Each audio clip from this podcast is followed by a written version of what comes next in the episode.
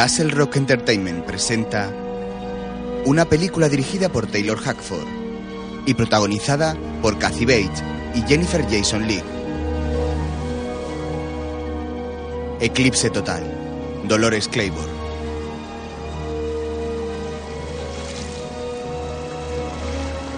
Amanece en un día gris y con el cielo poblado de nubes. Dentro de una imponente mansión de decoración colonial, construida sobre una escarpada colina junto al mar, una empinada escalera muestra el camino hacia la planta superior, donde un par de mujeres forcejean en el rellano.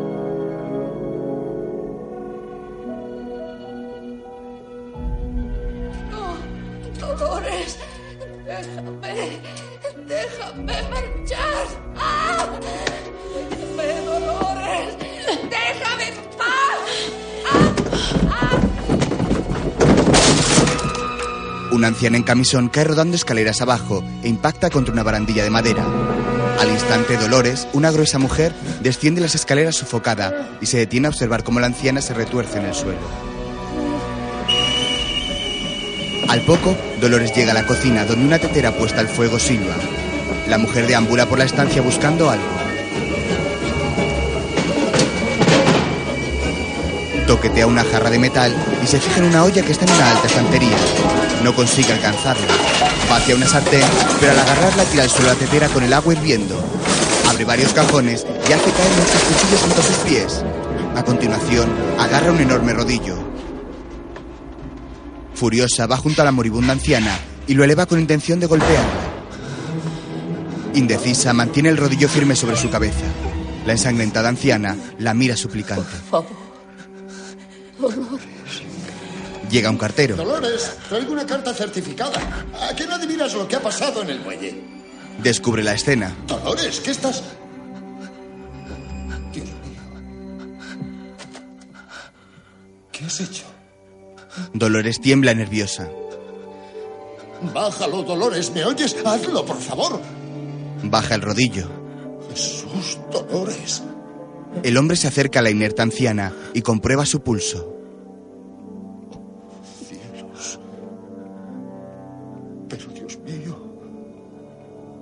Matado. Dolores cambia su semblante y echa a llorar. Deja caer el rodillo al suelo y este rueda por el piso.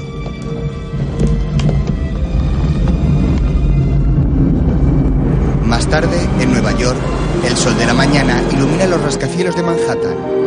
En una oficina, una joven y guapa mujer está en el despacho de un hombre con la mesa llena de revistas y Así que periódicos. has perdido la foto. No aparece. Es media página. Te dejaré escribir el titular. Vamos, Peter, es crucial. Ah, No tanto. Una mierda, yo me encargo de toda la campaña. Es mucho mejor sin eso. Acabas de decir que era brillante. Dije que era una maravilla. ¿Hay alguna diferencia? Sí, sí. Media página. Le muestra un folio escrito. Bien. Lo puse ahí para que tú pudieras quitarlo si querías.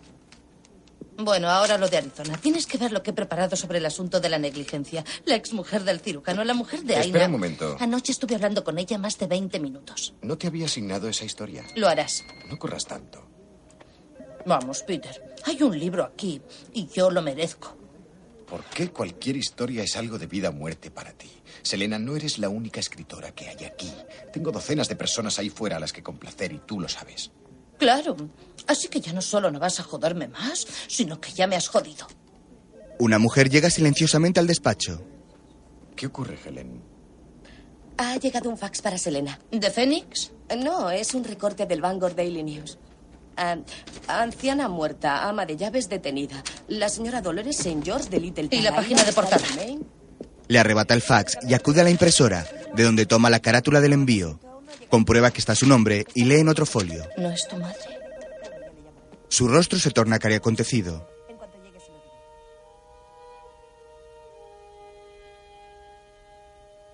Más adelante, bajo un plomizo cielo, un ferry cruza una bahía en dirección al puerto de una isla.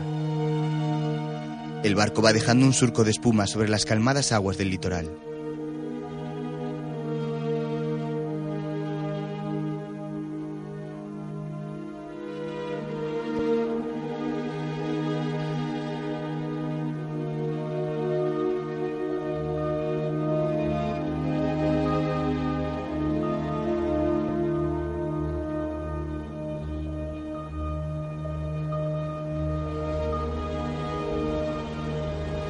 La embarcación transporta numerosos vehículos. En la proa de la nave, Selena, con abrigo y gafas oscuras, se fuma un cigarrillo de pie junto a los coches.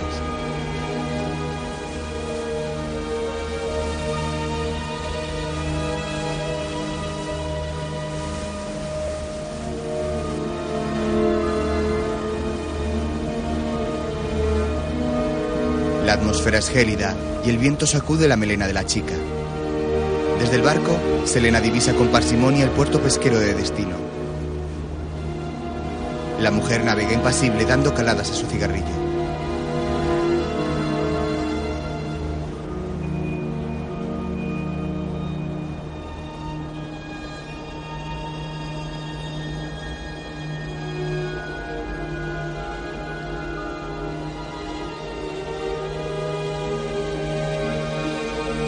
Cada vez está más cerca del puerto. El lugar al que se dirige el barco es un pequeño pueblo con apenas medio centenar de casas. Una población aislada en el borde de una gran isla. Más tarde, mientras varios pescadores desembarcan enormes jaulas con sus capturas, Selena abandona la embarcación conduciendo su coche, un turismo azul eléctrico.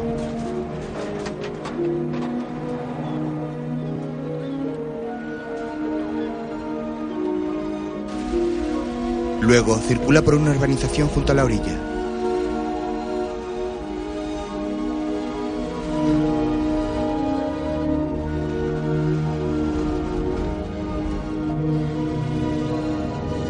Finalmente, tras atravesar el poblado marinero, aparca junto a la comisaría.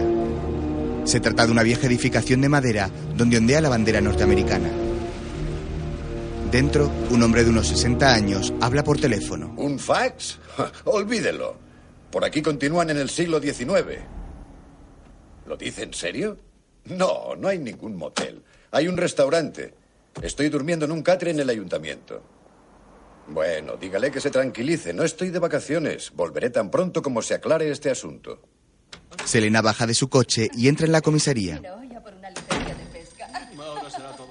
Pues prepárate, no vayas a picar el anzuelo. ¿Puedo servirla en algo? Sí, estoy buscando a Dolores Claiborne, ¿Y quién es usted? su hija. Soy John McKay, detective de la policía de Maine. Hola. Eh, ¿Puede decirle al oficial Stanchow que venga enseguida? Sí, señor. Selena se lleva un cigarro a la Lo boca. siento, no se puede fumar, es un edificio público. La mujer guarda el tabaco. Nos conocemos de antes, señorita St. George. ¿Ah, sí? Usted era muy joven. ¿Qué año fue el del eclipse? Debió ser como el 75. Yo llevé la investigación cuando murió su padre. Nos conocimos en la audiencia. ¿Qué pasa, John? La señorita St. George. ¿Selena? El agente se acerca. ¡Qué sorpresa! Soy Frank Stamshaw, el hermano del jefe de policía, Hola. de Jonesport High. Sí, claro. ¿Cómo está? Muy bien. Ha pasado mucho tiempo. Desde luego. Bueno, para ser sincero, me sorprende verte aquí. Tu madre ha puesto mucho empeño en que no intentáramos avisarte. John, no sabía que Dolores hubiera hecho alguna llamada. Ella no ha llamado. Me enviaron por fax una página del Bangor a la oficina. ¿Y eso dónde está? Está en Nueva York. Oiga, ¿ella está aquí o no? Sí, está en el piso de arriba. Gracias. Eh, pero verá, eh, John, esto ¿Está arrestada? eh, técnicamente no. El detective McKay llegó anoche y acabamos de empezar. ¿Empezar qué? La interrogaremos el lunes por la mañana. Durante el fin de semana lo prepararemos. Si no está arrestada, ¿por qué no dejan que se vaya? Porque resulta que Vera Donovan está muerta y le van a hacer una autopsia esta mañana en Machais. Como sabes, murió por una caída. Su madre era la única persona que estaba con Vera Donovan. Su trabajo era acompañarla. Me temo, señorita St. George, que esto es más complicado que lo que ha leído en el periódico. Al instante, Frank entra en la estancia donde está Dolores. ¿Dolores? Dolores, ¿qué estás haciendo? Intentar poner un poco de orden en este lío. Este lugar es una pocilga. Pero, Dolores, eres una sospechosa, no la doncella. Anda, déjalo como está. Han venido a verte. Ya te dije que no quiero abogado. No, Dolores. es tu hija. Selena ha entrado en la sala. Selena. Dios mío. Fíjate. Da unos pasos hacia su hija que la mira impasible.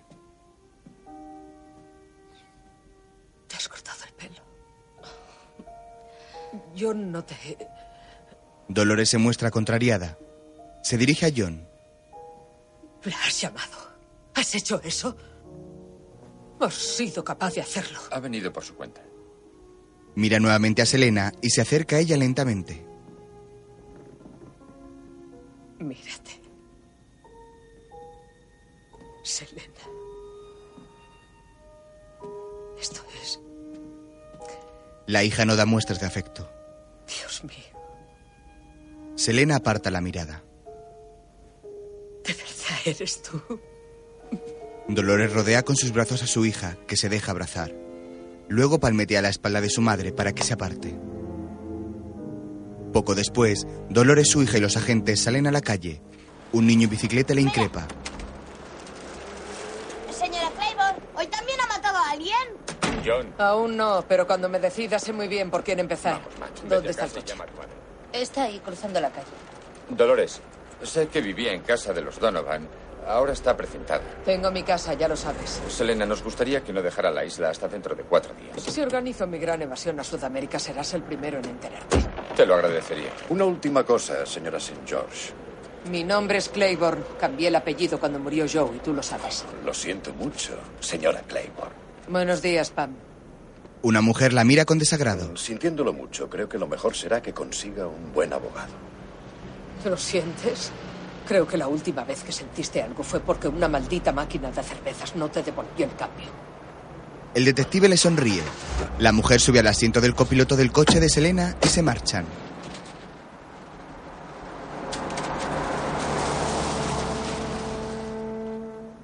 Más tarde, viajan por la isla, mirando ambas al frente y en silencio. Me siento estúpida intentando pensar qué decir. Has crecido tanto. Eres tan... Te has convertido en una mujer muy guapa. Aún no me creo que estés aquí. Lo mismo me pasa a mí. Selena se enciende un cigarrillo al volante. Seguro que tienes una buena razón para comportarte como lo has hecho y enfrentarte así a esos dos. A veces ser una zorra es lo único que puedes ser.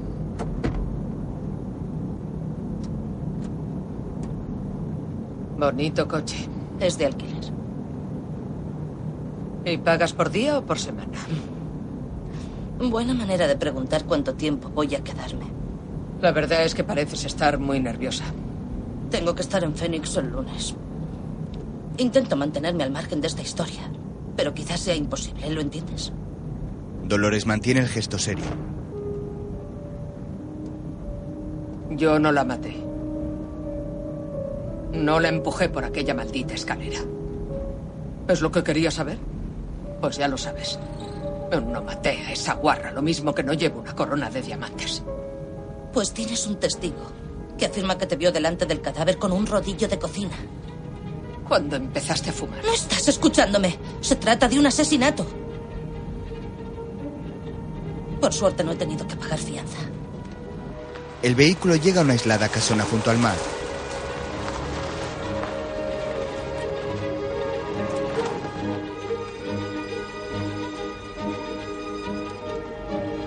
Selena aparca el coche y las dos mujeres bajan de él. La hija se queda petrificada al ver la casa. Parece abandonada y las viejas paredes de madera están podridas por la humedad. En la fachada han escrito la palabra puta. ¡Qué horror! No puedo vigilar todo el tiempo.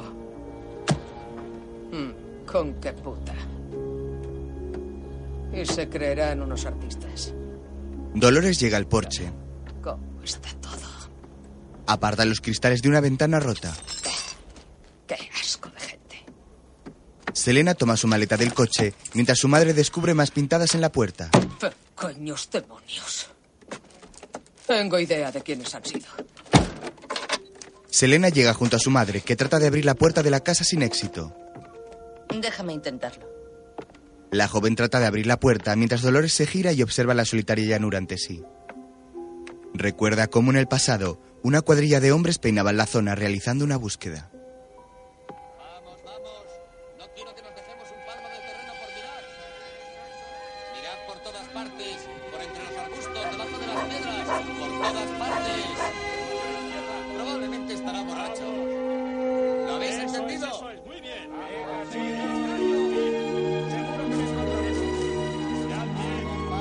Ánimo, chicos. Selena, En el pasado, Selena.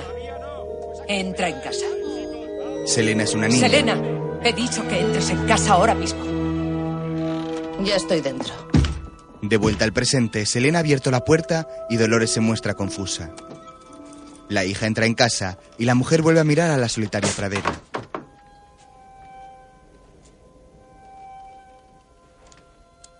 Dentro, Selena se quita las gafas de sol para observar la vivienda en penumbra. Entra en la cocina. Tiene mucha suciedad acumulada. Los cristales están rotos y un sofá está destrozado.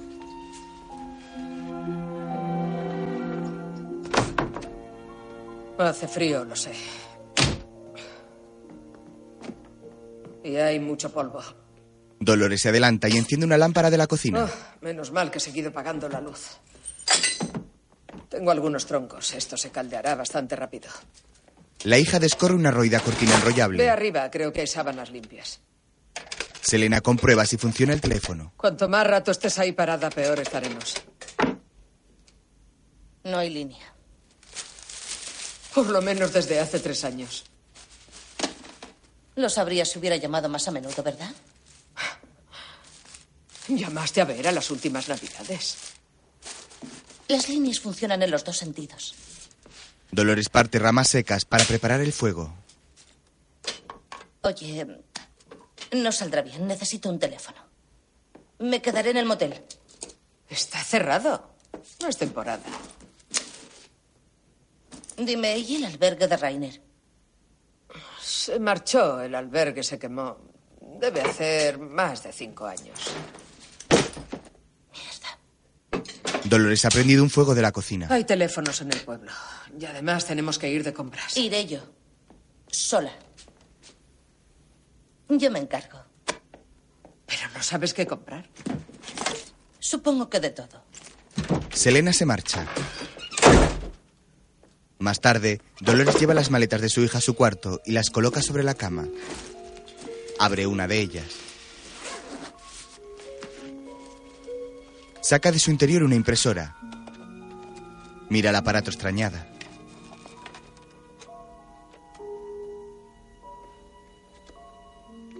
También extrae unas botas negras.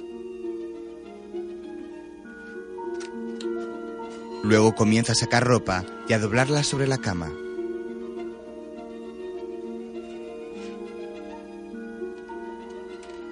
Cuando las prendas están bien ordenadas, las guarda en una cajonera. Luego abre otro macuto y encuentra una grabadora. La deja sobre la cama y sigue rebuscando. Halla una cartera con el pasaporte y la documentación de Selena. Sigue buscando. Al instante su rostro se tuerce cuando encuentra un par de botes con fármacos. Descubre que hay más. Los agarra y llega a tener entre sus manos hasta seis pastilleros. Deja su mirada perdida, pensativa.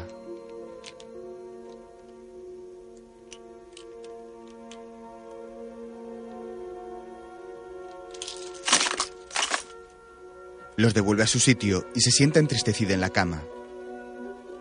Con melancolía, recorre con la vista las paredes del cuarto, forradas con fotos y recuerdos de una juvenil Selena. Hay imágenes de los Beatles, lemas pacifistas, frases con poético mensaje.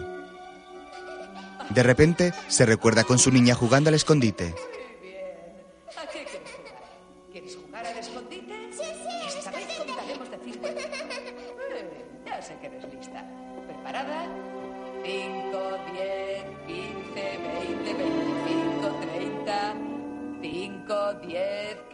15, 20, 25, 30. Mm, ¿Dónde estará? ¿A dónde habrá ido? No encuentro a Selena por ninguna parte. ¿Dónde estará? Oigo un ruido espantoso allá arriba, pero pero no veo a Selena por ninguna parte. ¿Dónde estará? ¿Oh, se habrá perdido? Oh, ¿Qué estoy oyendo? ¿Qué he oído? No sé, creo que he oído algo. Los recuerdos se marchan y Dolores aterriza en el triste presente. Más tarde, la mujer está puntillando tablones sobre las ventanas cuyos cristales están quebrados. Selena llega con unas bolsas. Ahí estás. Ah, Deja que ayude. Es mi trabajo. Estarás muerta de hambre. Tantas llamadas. He tardado más de lo que pensaba. El agua está tibia. Si quieres darte un buen baño caliente, yo me ocupo de esto. He perseguido durante una hora a ese maldito radiólogo para que me diga que no quiere que publique nada. ¿Esa es tu nueva historia? ¿Has dicho que hay agua caliente? Sí. ¿Por qué no vas arriba y te refrescas un poco? Sube. No tengas miedo. Selena se encamina lentamente a las escaleras.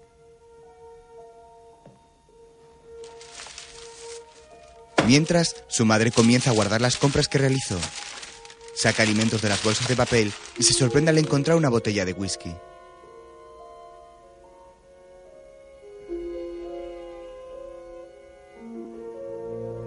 El cielo rojizo sobre el horizonte indica que llega la noche.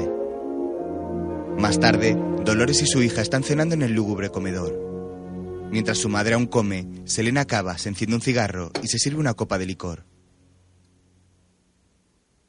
Debe de ser emocionante. Tantas personas famosas y hablar con ellos. He enmarcado la foto. Tú con Richard Nixon. Él vendía su libro, mamá. Tengo un álbum con todos tus artículos. La tienda de Jones por siempre me los guardaba. Solía leérselos a Vera. Cuando tenía ganas de escuchar. Has sabido defenderte bien. ¿Eso es lo que crees? ¿Crees que me ha ido bien? Claro, créeme, incluso la propia Vera Donovan estaba impresionada. Recuerdo su cara el día que escribiste aquel artículo tan bonito de la portada. No le quedó más remedio que admitirlo. Selena se sirve otro trago. Estás bebiendo mucho. Créeme, sé cuándo paras. Sí. Eso me resulta familiar.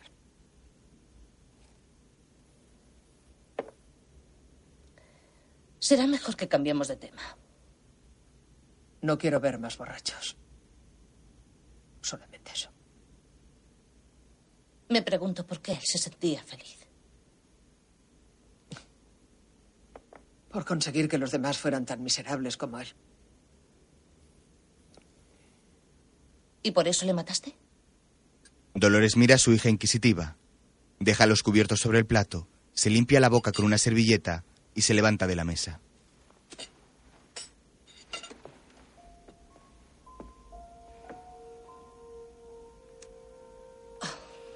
Esa es una buena pregunta. Es de formación profesional. No lo sientas mucho, mamá. A Jean Harris le pregunté lo mismo una vez.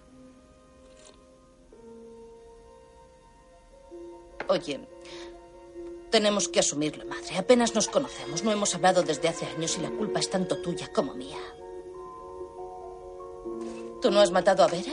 Magnífico. No tienes por qué preocuparte. Si lo hiciste, entonces te mereces lo que te caiga. Pero es inútil fingir que estamos en una agradable reunión familiar muy feliz. Lo siento, mamá, pero es lo que hay. Y en cuanto a papá, los pocos recuerdos que tengo de él, me gustaría conservarlos. ¿Me estás escuchando?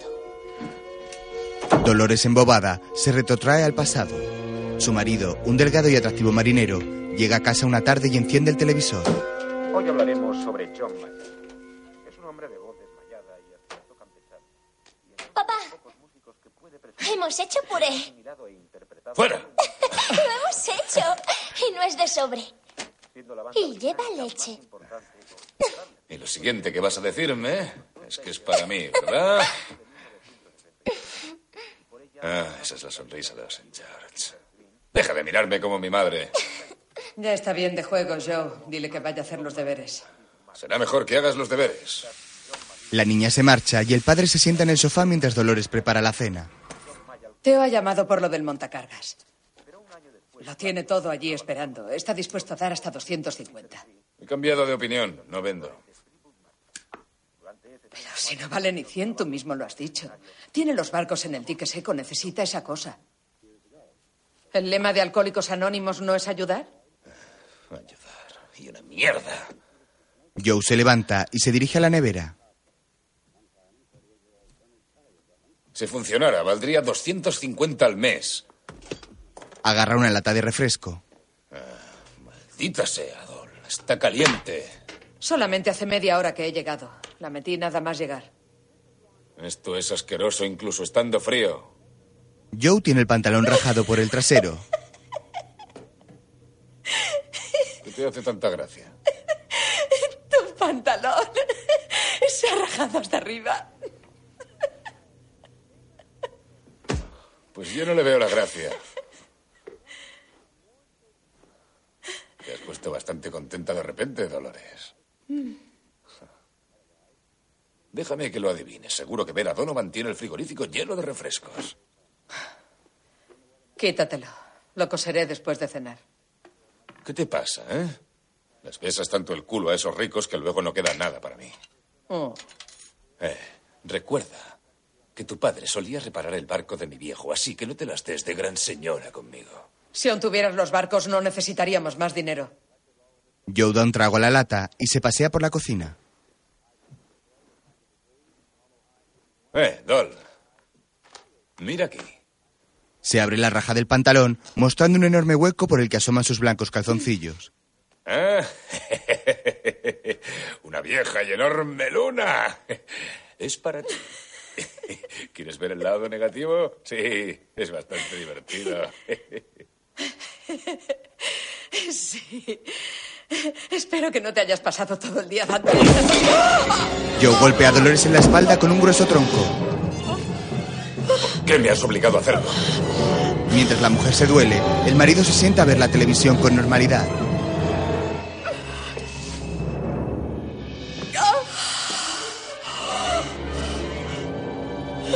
Se enciende un pitillo, bebe de su lata y ojea un periódico impasible ante el sufrimiento de Dolores.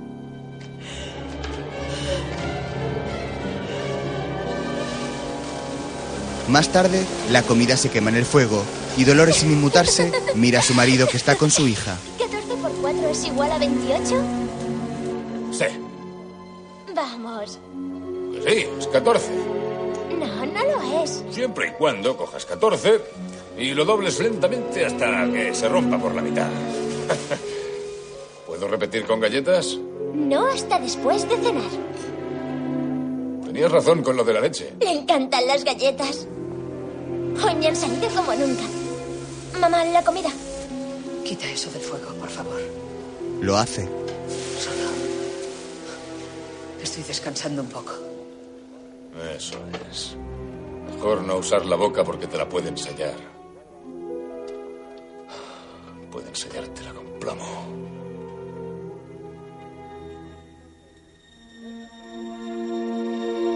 Mamá, ¿quieres que ponga la mesa?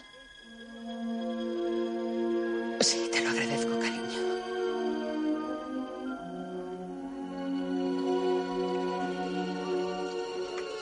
Pasamos a continuación a ofrecerles las noticias del canal. Con ustedes, Walter Cronkite, que les trae la última encuesta. Una de estas chicas está aquí en representación de... Más tarde, acabada la cena, Joe sigue frente al televisor. Dice Algonquín, maldito ignorante. Dolores sin fuerzas recoge la mesa lentamente. De camino a la encimera de la cocina, un vaso se le cae. Será mejor que no haya sido uno de los platos de mi madre. Sin dejar de mirar el televisor, Tendrías que echar un ojo a esto, Dol. Quizá te interese saber cómo debe ser un buen culo. La gente de los muelles siempre comenta. Dicen que eres un desastre. ¿Y sabes lo que hago yo? Lo lógico, salir en tu defensa. Les digo, puede que ahora sea fea, pero la tendríais que haber visto cuando yo aún bebía.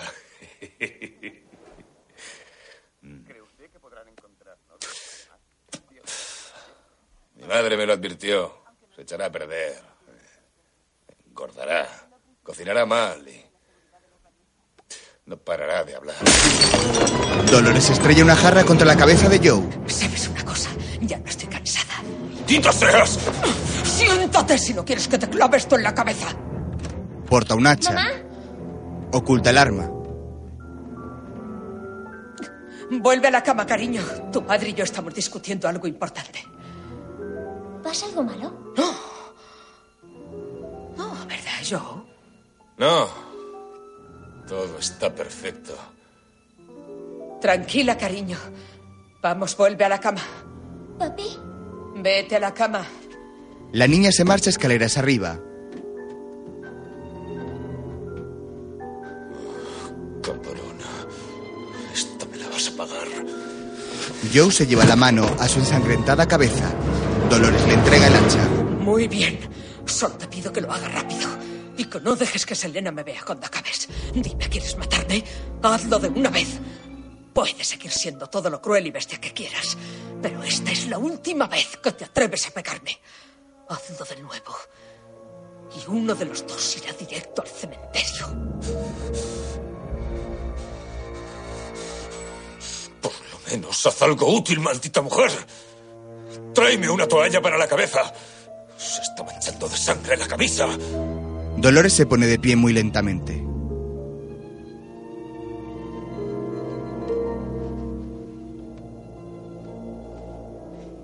De vuelta al presente, Selena seca sus lágrimas sentada junto a su madre.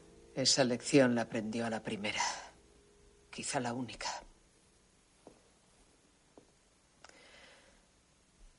Ha sido un día largo. Estarás cansada. ¿Qué es lo que quieres que te diga? Gracias por contármelo. Selena se levanta y se va. Al día siguiente, el sol asoma e ilumina tímidamente las calmadas aguas de la bahía.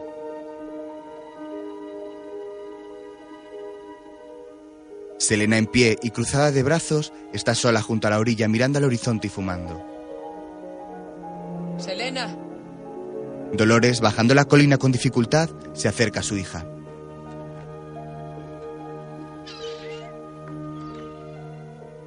te he buscado por todas partes. Hace un frío del demonio. ¿Qué estás haciendo? No podía dormir. Te vas a congelar. Oye, cuéntame el plan B. Dime que tienes un plan, madre. Si es por el dinero, no te preocupes. Aún tengo la seguridad social. Puedo trabajar y no necesito mucho. Lo que necesitas es un abogado. No te lo hubieran dicho si no fuera porque es verdad. Eres tú quien me preocupa, Selena. No cambies de tema ahora. Eres mi hija. Supongo que prefieres que no te lo recuerde, pero es la verdad. Mi pequeña Selena, mi pequeña niña, no puedo dejar de preocuparme por ti. Dios mío, tus manos. Están agrietadas.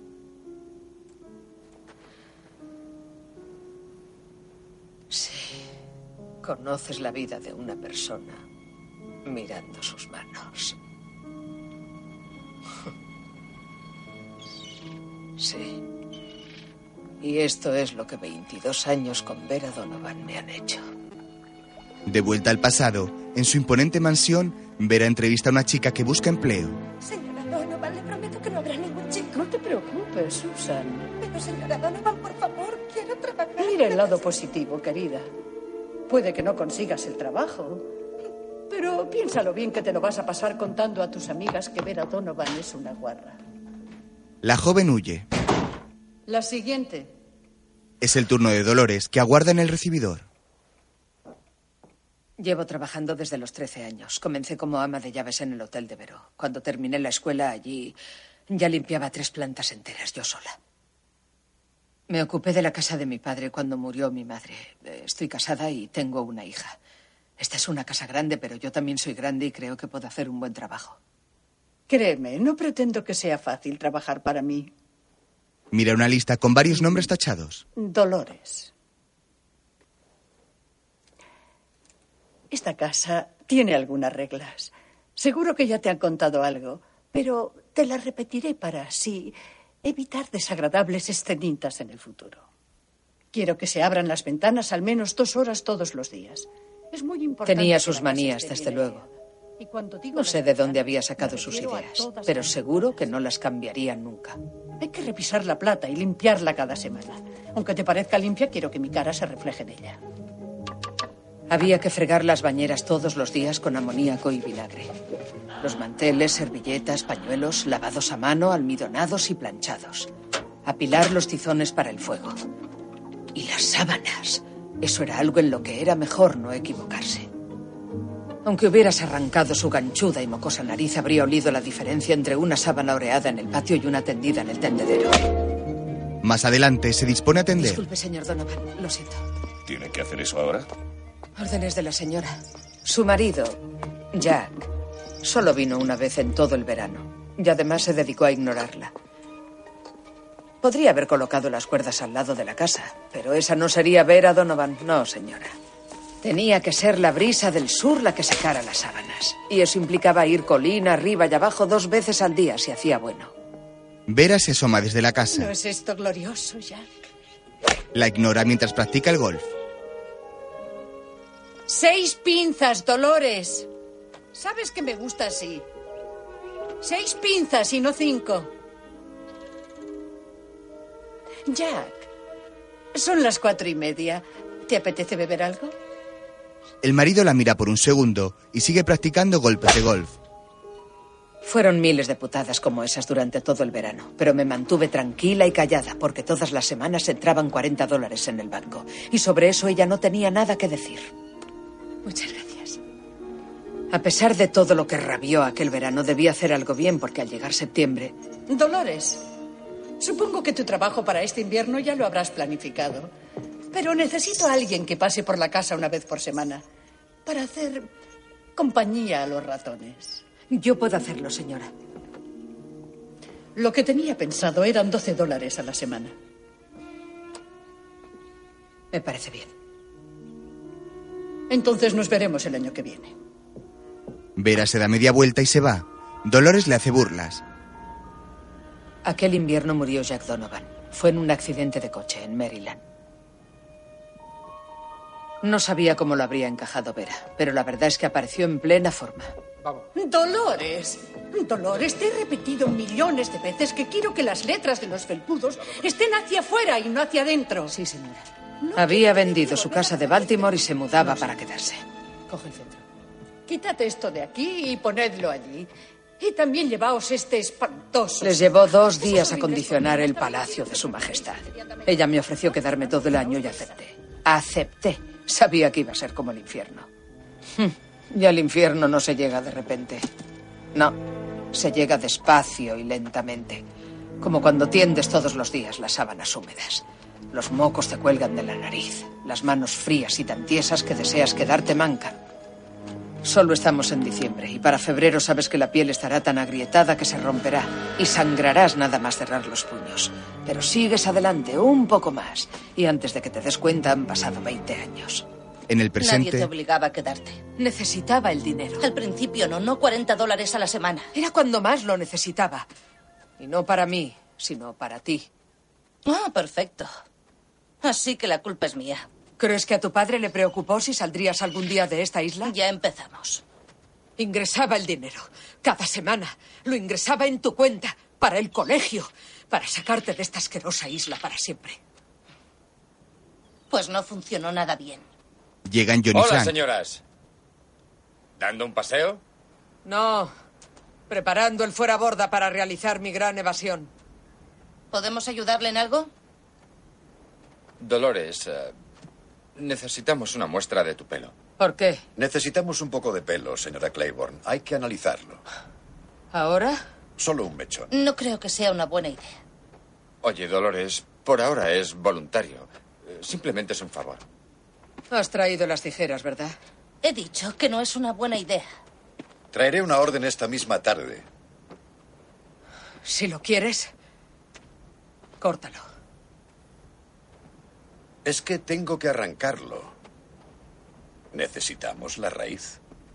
El detective se sitúa frente a Dolores. Adelante.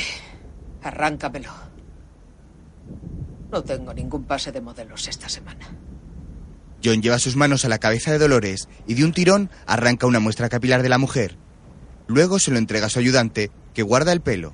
¿Algo más? Madre, ya basta. Ayer por la noche hablamos con Sheila Scholander. Nos dijo que la había oído a usted más de una vez amenazar de muerte a Vera Donovan. ¿Es eso cierto? Sí, si hubiera estado allí todos los días habría oído cosas peores. Basta. Entra en casa. Vera murió, pero yo nunca dije de qué forma moriría. Adelante, señor McKay. Escribe todo eso en tu libretita. Y anota esto también. Decir alguna cosa y hacerla son dos cosas muy diferentes. Aunque seguramente tu mujer ya te lo habrá dicho. Dolores, ya está bien. Madre e hija caminan hacia la casa. Mi mujer, señora Claiborne, murió hace 12 años de cáncer de huesos. Muerte natural. Todo esto no era necesario. Los agentes se marchan ofendidos hacia su coche. Frank, quiero ir a casa de Vera. Tengo cosas allí que necesito, ropa y objetos personales. Podremos ir mañana. Sacaremos el cuerpo de Vera esta tarde. Me parece bien. ¿Te das cuenta de lo que has hecho? Has elegido a la peor persona para tenerla como enemiga. No es nada nuevo, ya lo éramos. ¿Ah, sí? ¿Desde cuándo le conoces? ¿Vas a decirme que no te acuerdas de él? Selena mira el rostro serio del detective al partir. En el pasado, en la comisaría, Eso es todo, señorita St. George. Pero ¿verdad que me has dicho que en el momento en que murió tu padre estabas trabajando como doncella en un hotel en Johnsport? Sí. Pues la señora Devereux, la del hotel, ¿la recuerdas? La señora Devereux dijo que se sorprendió al verte. Dijo que tu madre era bastante contraria a que pasaras la noche allí. ¿No es cierto? Supongo.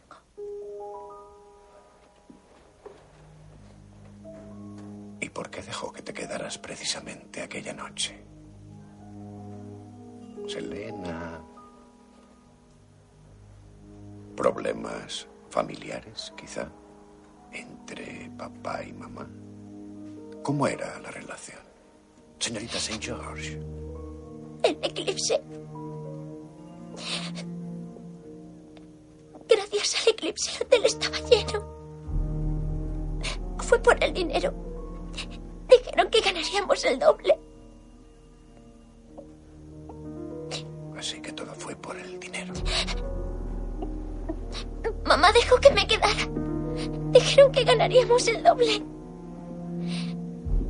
Y lo de tu padre fue solo una coincidencia, ¿verdad? Dios mío, ¿cuánto tiempo va a durar esto? Cuanto antes diga la verdad esta chica, antes acabaremos el interrogatorio. Si quiere torturar a alguien, yo estoy dispuesta a que me interrogue de nuevo. Señora St. George. Olvídelo de señora. Alguien que me acusa de haber matado a mi marido no se corta y me llama Dolores. John cierra la puerta y un superior toma la palabra.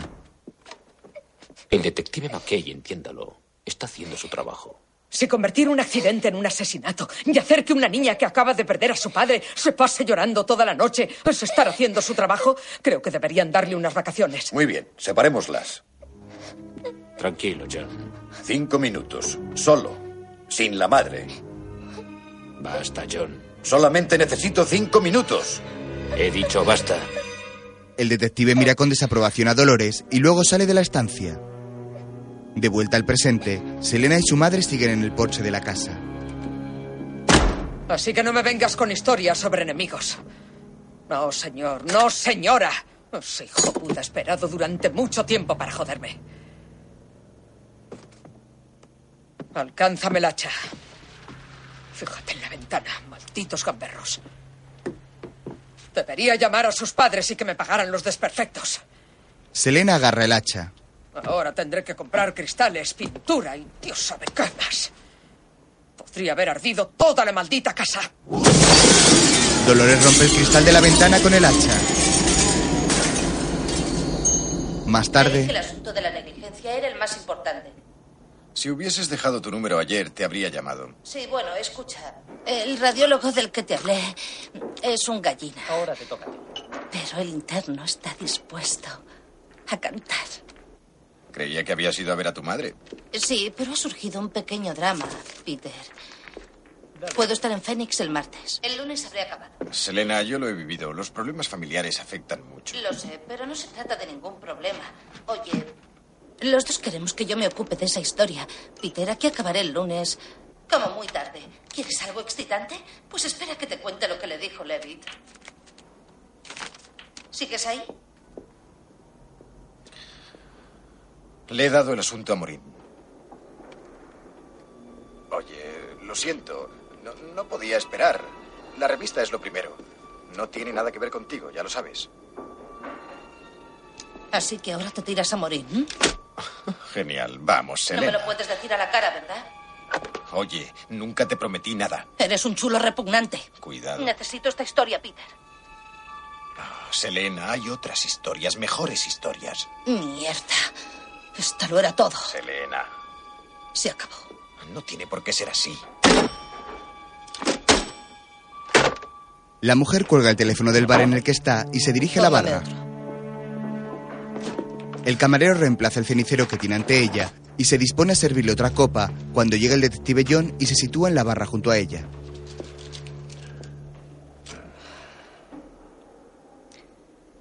¿No debería estar analizando el pelo de mi madre? Estaba pensando en lo duro que debe ser para ti. Hmm. Protegerla, sí. Es una mujer fuerte, ¿verdad? Podría vivir otros 50 años.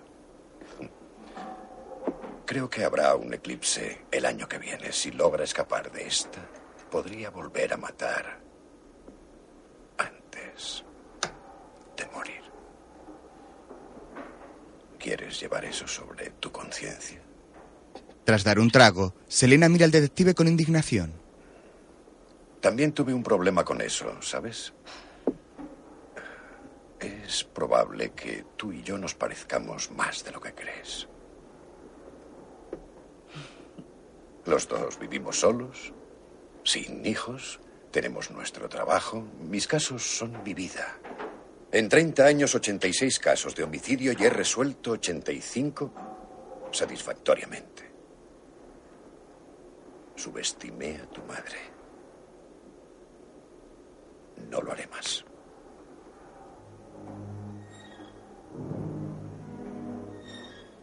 Usted fue quien envió el fax a mi oficina. Fue usted. Dios juzgará todas las obras, incluso hasta las obras más secretas, para salvarnos o condenarnos. Es usted un hijo de puta. Vera Donovan pesa sobre mí. La siguiente pesará sobre ti. Selena deja el dinero sobre la barra y abandona el bar.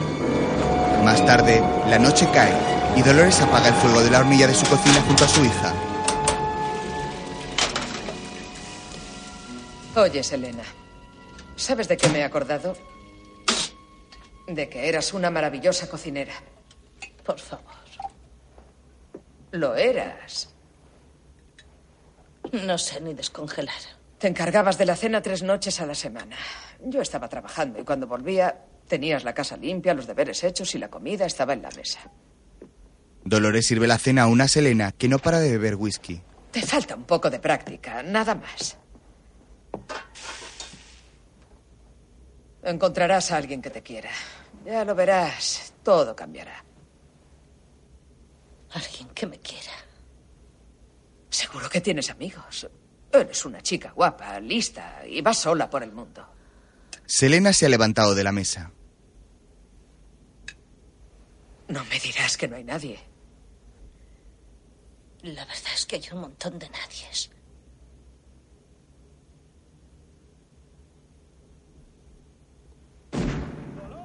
¡Malditos bestias! La enfurecida mujer sale de la casa donde unos tipos disparan al aire desde una camioneta. ¡Serán cabritos! ¡Vamos, venid aquí! ¡Solo sois unos cerdos! ¡Vamos! ¡Vamos, cobardes!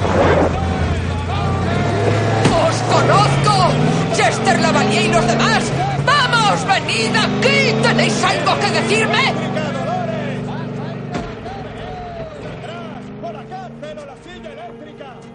La camioneta se aleja y Dolores regresa a su casa. Clava el hacha sobre un madero y observa con tristeza a su hija, que la mira desde la puerta con las lágrimas saltadas. La sigue adentro y la encuentra en el baño tomándose unas pastillas. ¿Qué haces? ¿A ti qué te parece? Selena, has bebido. ¿En serio? Sabes que eso no me gusta. Mírame. Mírame, ¿ves cómo soy ahora? Eso no puede hacerte ningún bien. Dentro de diez minutos estaré bien. Dame diez minutos. Selena está arrodillada junto al lavabo. Dolores mira de forma inquietante el teléfono del salón. Selena. ¡Solo dame diez minutos!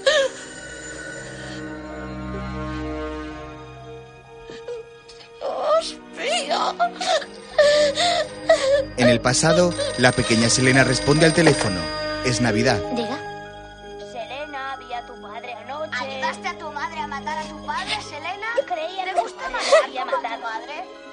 Selena, ¿por qué lo veis? Tú también eras una ¿Quién es?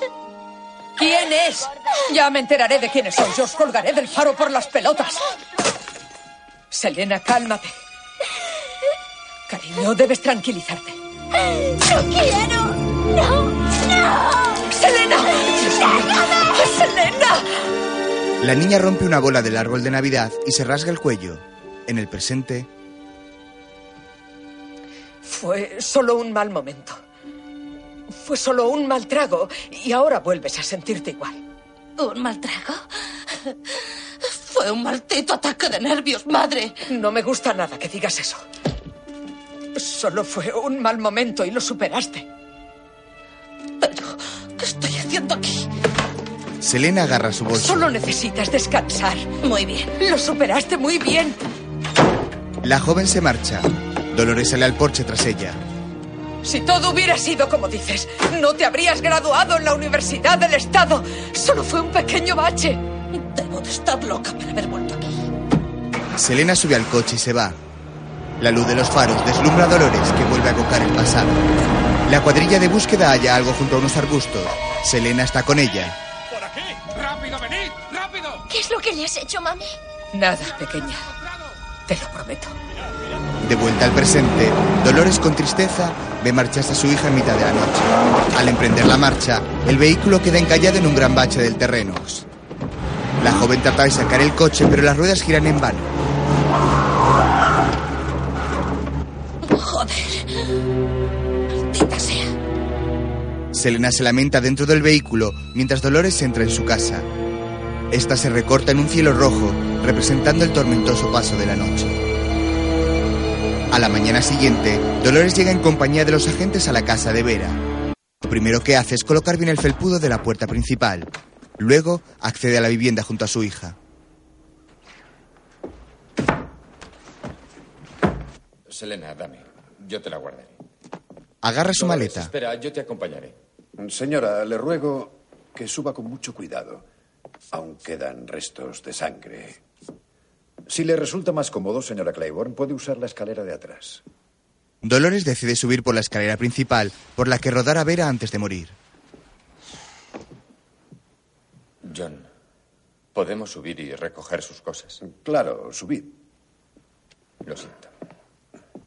Dolores llega a su cuarto. Han sacado la ropa de sus cajones y todas sus pertenencias están desperdigadas por la estancia. Verás, tiene una orden de registro, así que lo ha revuelto todo para buscar pruebas. Pura rutina.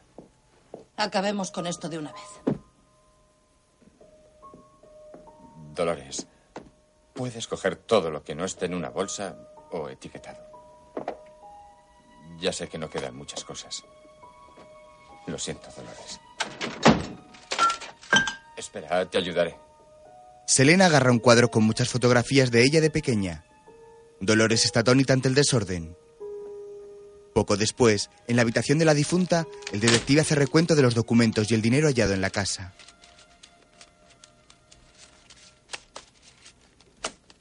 Dolores, ¿has terminado? No, tengo algo en la habitación de Vera. Aquí no se puede entrar. Dolores hace caso omiso y entra en la habitación para agarrar un álbum. Aún me quedan cosas por mirar. Señora Claiborne. ¿Qué es esto? Mi álbum de recortes. Artículos de Selena. Se los leía a Vera. John lo revisa. Jean Harris. Casi se sale con la suya, ¿no es cierto?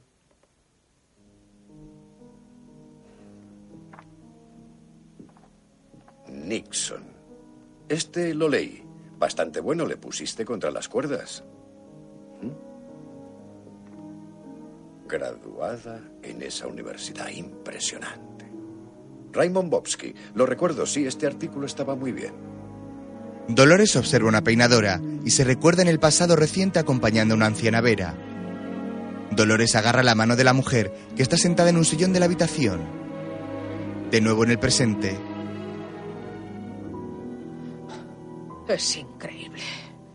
Dolores descubre un orinal precintado junto a la cama y lo toma. ¿No podías haber limpiado un poco? ¿Qué clase de gente sois? Ponga eso donde estaba. Según tú, esto es una prueba. Eso es exactamente lo que es. Dolores, ponlo donde estaba. La mujer lo arroja a los pies de John. ¿Pero qué haces? ¿Te hago un favor y así me lo pagas? No saldré de esta casa sin mi álbum de recortes. Lo siento, John. Al poco sale de la casa con el álbum. Bueno, Dolores. Nos veremos pasado mañana a las nueve en el ayuntamiento. Antes de que cuelgues el abrigo, allí estaré. Quizá podamos resolver esto ahora mismo, señora Claiborne. No será como la última vez. No me digas. Madre, vámonos, ¿vale? Ahora escúchame bien, gran detective de la Orden del Trasero Flojo. Estoy hasta el gorro de tu ironía y de tus juegos. La muerte de mi marido fue por accidente. El juez lo dijo y tú lo sabes. Muerte por una desgracia, para ser exactos. Pregunta por ahí te contarán que tenía muchos motivos para matar a Joe. Pero a Vera, ¿por qué querría matarla? Solamente he perdido un trabajo y una habitación donde dormir. Usted no necesita un trabajo. ¿Motivos? Yo diría que un millón seiscientos mil dólares es un buen motivo. ¿Qué? Tu madre es una mujer rica, Selena. ¿Ahora de qué coño estás hablando? Anoche estuve hablando con el abogado de Vera en Baltimore. John. Se lo dejó todo. Pero, John. Hasta el último centavo. Estás mintiendo. No lo hizo. Millonaria, señora Claiborne. John, espera un momento. Este no es el mejor lugar para hablar de esto. Basta, Frank. Está loco. Completamente loco. Ella nunca haría eso. ¿Ni siquiera te lo dijo a ti, Selena? ¿O tal vez tú lo sabías? Porque de esto hace... solamente hace más de ocho años. Las mujeres se van. Frank, ¿Esperamos hasta el lunes al abogado del distrito o lo resolvemos ahora mismo? El detective se queda solo. Poco después, Dolores camina por el arcén de la carretera y Selena en el coche la alcanza.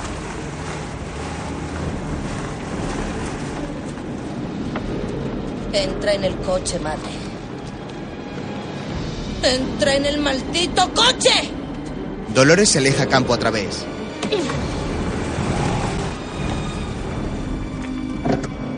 Selena detiene el vehículo y va tras su madre. ¿No sabías que te había dejado el dinero? Te lo juro. Es más de un millón de dólares, madre. Por su puta. Maldita, creída y estúpida zorra. Déjate de estupideces. Ahora puedes tener un buen abogado. El lujoso coche del detective se detiene junto a ellas. John baja la ventanilla. ¿Algún problema? Todo está muy bien, gracias. El detective prosigue su camino. Dejarme el dinero. Me hubiera gustado matarla. Me hubiera gustado matarla. Ojalá lo hubiera hecho. Dolores observa la mansión de Vera desde la lejanía. Está muy nerviosa. Selena se acerca a ella cuidadosamente. ¿Qué es lo que pasó en esa casa? En el pasado, Vera en la cama agita una campana. Dolores. Dolores, que está cosiendo a máquina en una estancia próxima, abandona su actividad y acude al cuarto de la anciana. Suenen las campanas. Se despertó.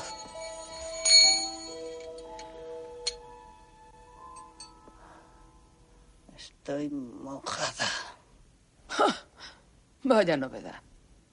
¿Cuánto ha durado? Tu estado de inconsciencia, un par de días, creo. Y me has dejado mojada, ¿verdad? Ah.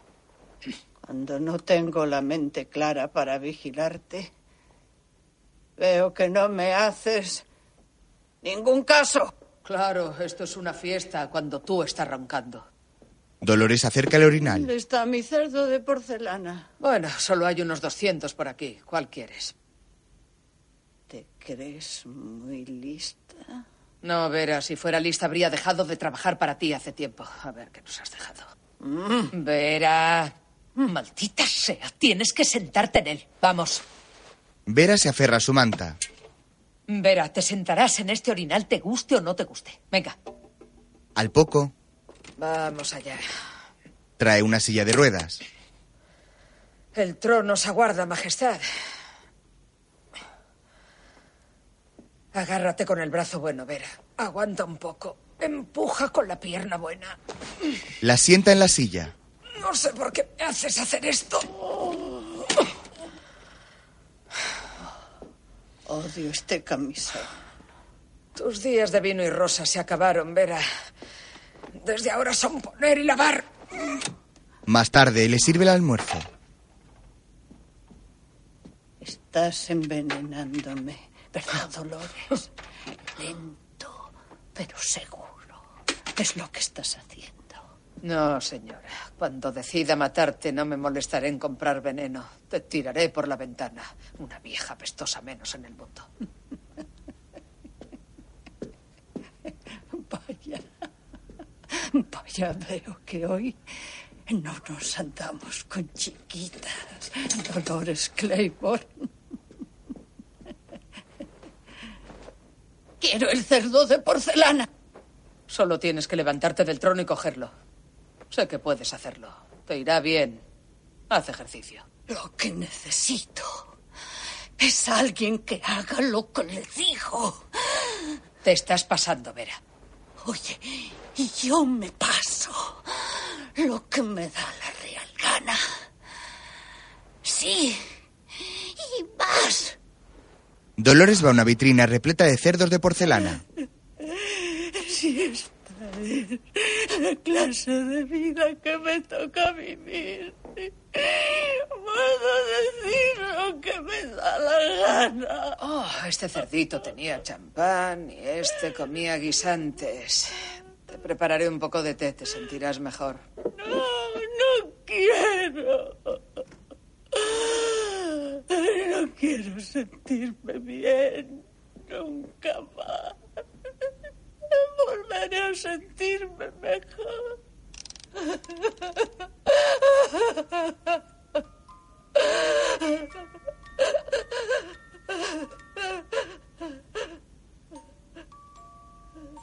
Dolores le pone cerca un cerdito musical al que da cuerda para que suene. La anciana se calma. Luego lo deja sobre la mesita de noche. Con un pañuelo, Dolores seca la nariz de Vera y se marcha de la habitación. La anciana se queda observando la caja de música con forma de cerdito.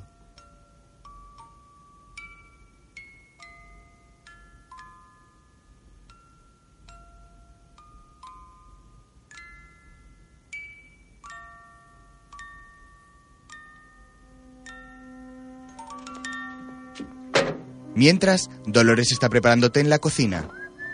Pone una tetera al fuego cuando oye ruidos en la planta superior. Dios mío. Arriba, Vera ha tirado la bandeja de comida al suelo. Verá, Dolores sube alarmada y encuentra a Vera avanzando en su silla de ruedas con suma dificultad en dirección a la escalera. Vera. Dolores tropieza en el último escalón cuando trata de interponerse en el camino de Vera. Vera.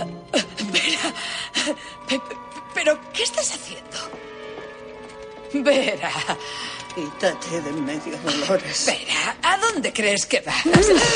La anciana golpea a Dolores en la cabeza. Vera, pero santo cielo, ¿qué te ocurre? Forcejean. ¡Dame Dolores! La anciana se libra de Dolores mordiéndole en el brazo. ¡Que me vaya! Vera se precipita y rueda por las escaleras hasta impactar con la barandilla de madera y romperla. Dolores acude en su auxilio.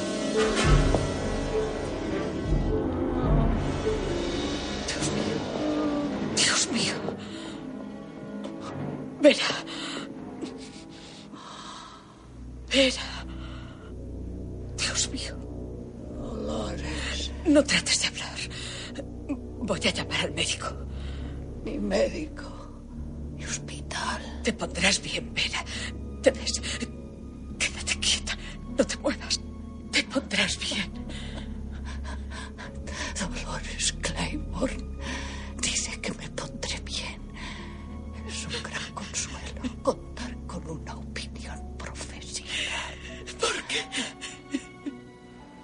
Lo has hecho, Vera? ¿Por qué? Porque odio el olor de volverme vieja.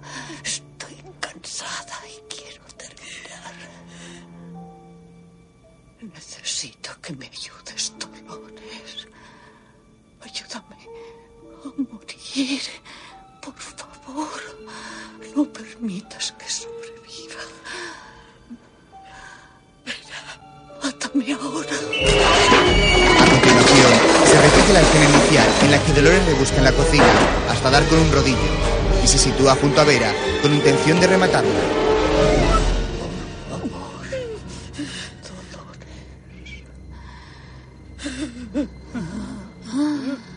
Si realmente quieres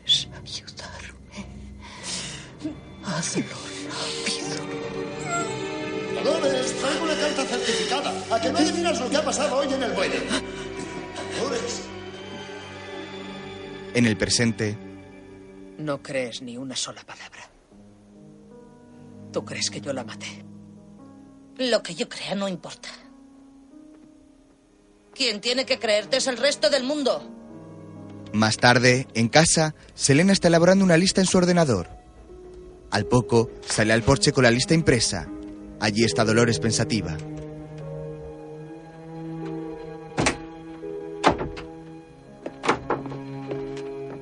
He hecho una lista de abogados. Son los bufetes más importantes de Nueva York, ya que tardaremos un par de días en hablar con todos. El lunes no abras la boca. Cógela. Dolores, indignada, se levanta y entra en la casa. Selena se queda con la lista en la mano. A continuación, la madre llega a la cocina y agarra la botella de whisky. Toma un vaso y se sirve un trago. Llega Selena. Aunque no lo creas, intento ayudarte. ¿Tú crees que me importa algo lo que los demás digan sobre mí? Vaya. Eres tú. Lo que pienses. Eso es lo único que me importa. Yo no voy a mandarte a prisión. ¿Y crees que sería el fin del mundo? Eso sería un descanso. Comer y dormir. Y te sirven tres comidas al día. Quizás seas más feliz sintiéndote miserable. ¿Es eso, madre? Selena recoge sus cosas. Si eso te sirve a ti. Vera era una puerca. Era abusona, impertinente y ordinaria. ¿Por qué no la dejaste? ¿Por qué no te marchaste? ¿Se hace eso en Nueva York? Si alguien me hace daño, me marcho. Créeme, lo aprendí mucho antes de llegar a Nueva York. Yo no fui quien te hizo daño. ¿Con eso qué es lo que quieres decirme? ¿Que él tenía la culpa? ¿Ahora se trata de eso? Él era un borracho. Apenas sabía lo que hacía. Bien, tal vez te hizo daño. Yo no me acuerdo. Lo que veo es que no recuerdas casi nada. Lo que veo es que él no está aquí para poder defenderse.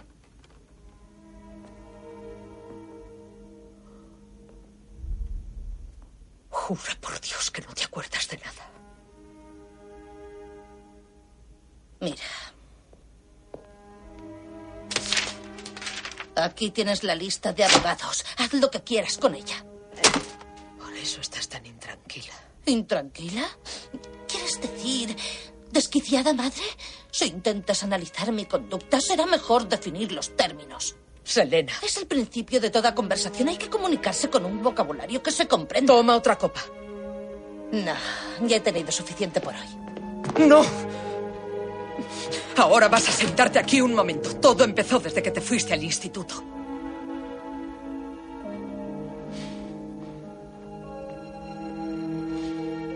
Vamos a sentarnos aquí las dos. Y vamos a tomarnos una copa. Y cuando termines, cuando yo haya terminado, puedes irte arriba y tomarte alguna de esas pastillas que te hacen sentir tan bien. Le acerca un vaso de whisky. En el pasado, quien agarra el vaso de licor con un cigarrillo en la mano es Joe. Está cenando en el comedor junto a Dolores y Selena.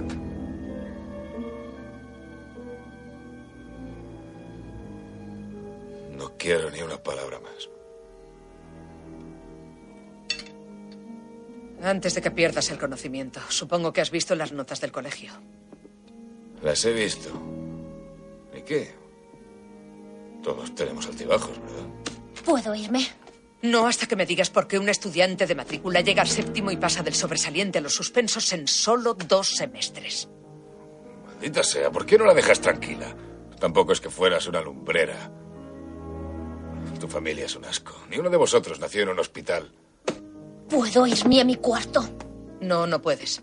Sí puedes. Vete a tu cuarto, cariño. El matrimonio se queda a solas. Muchas gracias. Es mejor que no hables. Estará escuchando detrás de la puerta. Al día siguiente, Dolores espera a su hija en un parque frente a un hotel. La joven sale junto a otras camareras y se topa con su madre.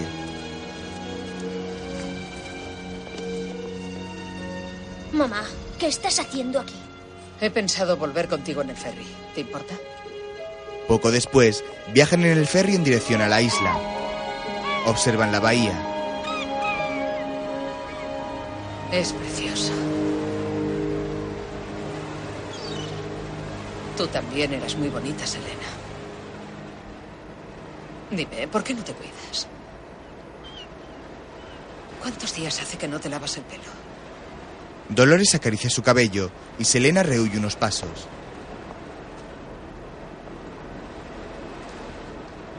Son las drogas, ¿verdad?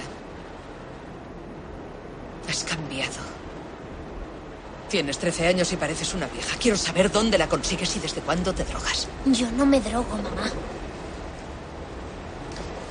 Cualquiera que sea tu problema, te voy a seguir queriendo, Selena. Pero no voy a poder ayudarte hasta que me digas la verdad. ¿Estás embarazada? Qué tontería. ¿Quieres acabar como yo, tonta y fracasada? ¿Crees que me he empeñado en que estudies para que acabes limpiando la mierda de los demás toda tu vida? ¿Es eso lo que quieres? No estoy embarazada. Pues... Entonces, ¿qué es, Elena? ¿Qué es lo que te está pasando? Déjame sola, por favor. No, no te voy a dejar sola y ninguna de las dos va a salir de este ferry hasta que me digas qué es lo que te está pasando. ¡Déjame en paz! Cariño, ¿por qué no me lo cuentas? toques! ¿Qué? ¡Selena! ¡Déjame en paz! ¡Selena!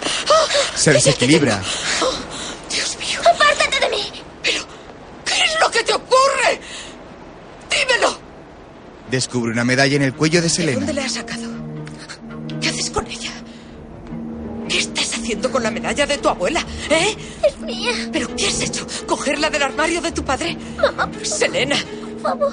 ¿has robado esto? ¡Suéltala! ¡Es mía! Dolores mira a su hija con tristeza.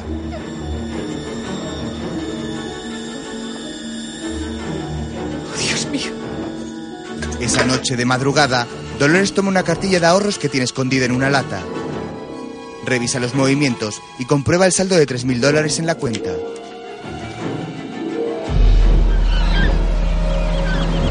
día siguiente, la mujer camina decidida por una calle del pueblo junto al puerto. Poco después, está en un banco ante un serio señor con gafas que comprueba extractos de la cuenta.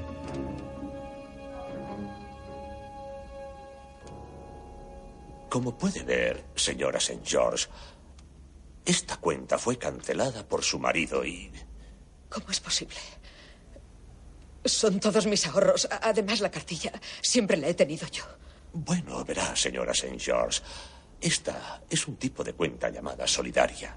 Cualquiera de los padres puede firmar y retirar efectivo. Pero aquí no hay ningún movimiento. ¿Cómo ha podido sacar dinero sin la cartilla? Señora St. George, le agradecería que bajara un poco la voz. Según esto, su marido declaró una pérdida de la cartilla y solicitó una nueva. Es muy corriente. Y una mierda corriente. Yo abrí esa cuenta. ¿Quién coño se cree que mete el dinero en este banco? Por favor, señora St. George, le aseguro que lo que hemos hecho no solamente es legal, sino que es una práctica común. Tal vez sea legal o tal vez no. Lo que no me creo es que su práctica bancaria signifique que ni siquiera hagan una llamada telefónica a la persona cuyo nombre y número aparecen en esta cartilla. Lo siento muchísimo. Si pero- vuelve a decir que lo siente, le pego una patada en el culo que lo mando al piso de abajo. El banquero se pone de pie y llama a una trabajadora. Lidia.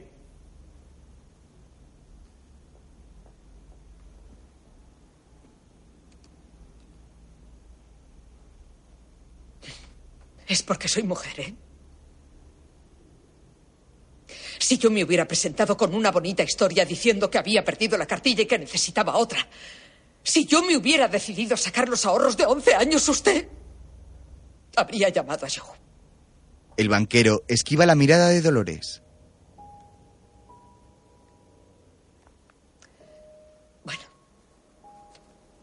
Solo hay dos posibilidades. Que haya cavado un agujero y haya enterrado el dinero. O que haya abierto otra cuenta.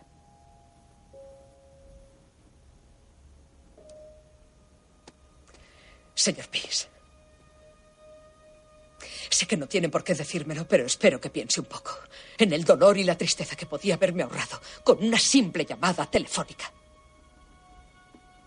Le pido, por favor, que me diga si ha abierto aquí una nueva cuenta. O si tengo que empezar a cavar agujeros en mi casa. El hombre la mira conmovido. Más tarde, en casa de Vera, Tan pronto como esté limpia la plata del comedor, quiero que se ventile la habitación de invitados. Y quiero comprobar personalmente las sábanas que ponéis en el estudio y en el solario.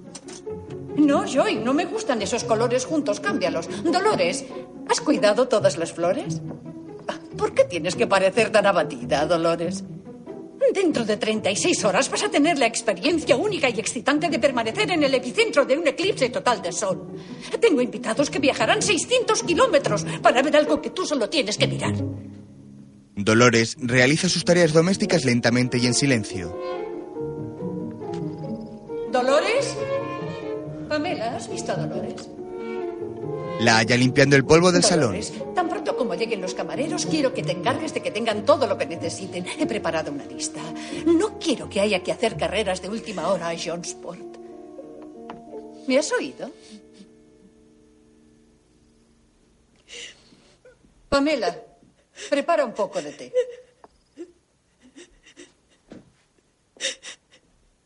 Vera se sienta cerca de la derrotada Dolores. ¿Ya hemos terminado? Lo siento, señora Donovan, lo siento mucho. Vera.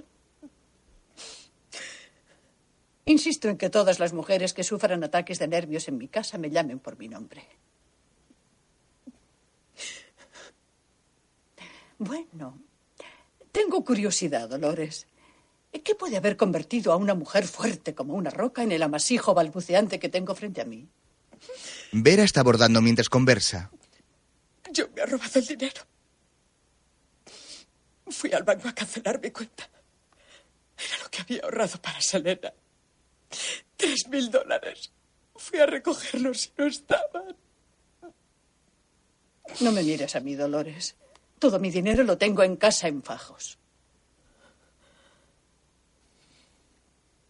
¿Fuiste a sacar el dinero para ir de compras? Iba a marcharme. Iba a llevarme a Selena conmigo esta noche antes de que él volviera. Vera se muestra empática. Vaya. Es muy dramático. ¿Y por qué exactamente íbamos a huir? Vamos, Dolores. Tal vez no sea tan malo como tú crees. ¡Suéltala! ¡Es mía! Recuerda la pelea en el ferry. Dios mío. Es tu padre, ¿verdad? ¿Ha hecho algo contigo? No sé de qué estás hablando. ¿Qué te ha hecho Selena? ¿Te ha estado toqueteando? Dime qué te ha hecho Selena. Tienes que decirme la verdad. Es importante. ¡Ánimo! No. Selena, tienes que contarme lo que ha ocurrido. Abofetea a su madre. En el Ya presente, basta, eres una vieja estúpida y mentirosa. Selena. Eres una maldita No, psicótica. Es que por no te das cuenta de de, que estás loca. ¿Crees que podría inventarme una cosa y ya así? lo tenías pensado. ¿Cómo puedes no recordar Lo nada? que Me recuerdo parece es que tú le golpeaste. Eso recuerdo. Recuerdo la sangre cayendo por su cara. Recuerdo la bebida. Recuerdo Cariño, las peleas. tú no pero eres la esto- responsable. Mackay tenía razón. Eres peligrosa. Selena, ¡Cállate! Por favor, tienes que creerme. No lo haré. ¡Selena! Selena sube las escaleras. Dolores queda abatida. A continuación, rememora cuando años atrás, Selena siendo niña, se va de casa. Selena, No intentes detenerme, me voy al hotel. Necesitan ayuda por lo del eclipse. La joven sale de la casa y comienza a correr. Dolores va tras ella. ¡Selena! Volveré dentro de unos días. ¡Ya hemos hablado de eso! No me importa lo que hayamos hablado.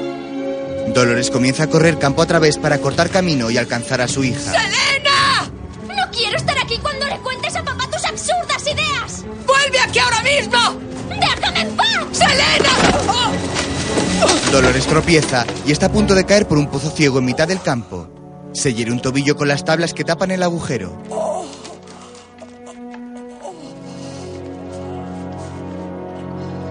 Luego, termina de romper la tabla que pisó y la deja caer por el abismo para comprobar su enorme profundidad.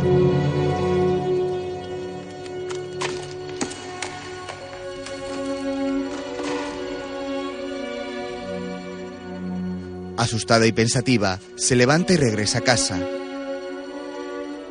En el presente, Dolores está sola en la cocina a oscuras.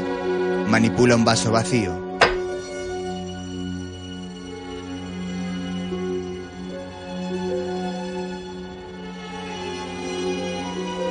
A la mañana siguiente, al alba, Selena baja las escaleras mientras enciende un pitillo.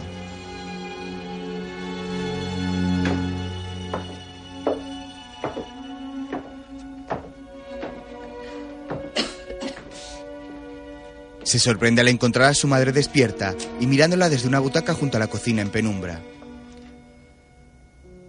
Para haber dormido 12 horas no tienes buen aspecto. Tengo que irme a Arizona. Es una buena historia y la necesito. Lo sé. He recogido tus cosas. Te las he ordenado un poco. Hay café en la cocina. Dolores da un sorbo a una taza de café mientras Selena va a la cocina y se quema con la cafetera.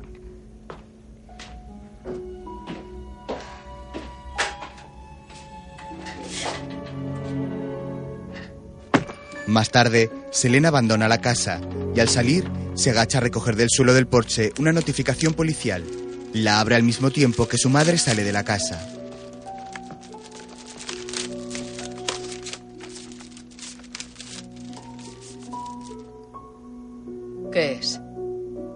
Informe del detective McKay. Ten. No lo quiero. Impresionante valentía, madre. Haré algunas llamadas. Mañana tendrás teléfono otra vez. Me llevo el informe. Se lo enviaré por fax a un abogado. Supongo que te llamará mañana. Cuando hables con el abogado, madre, por tu bien haz lo que te diga. Perderás el ferry. Si quieres suicidarte, ve mañana a ese interrogatorio y empieza a decir tonterías. Selena abre la puerta del coche y antes de subir, se vuelve y mira a su madre con arrepentimiento. Lo siento, madre. A veces ser una puta es la única cosa a la que una mujer puede agarrarse. La joven sube al coche y Dolores la ve marchar impasible.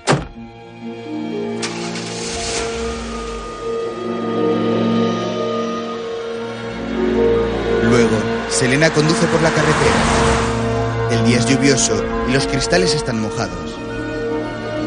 La mujer rebusca en su bolso y agarra el paquete de tabaco. Está vacío. Lo tira con rabia al suelo del coche y vuelve a buscar en su bolso. Encuentra una cinta de cassette rotulada con su nombre.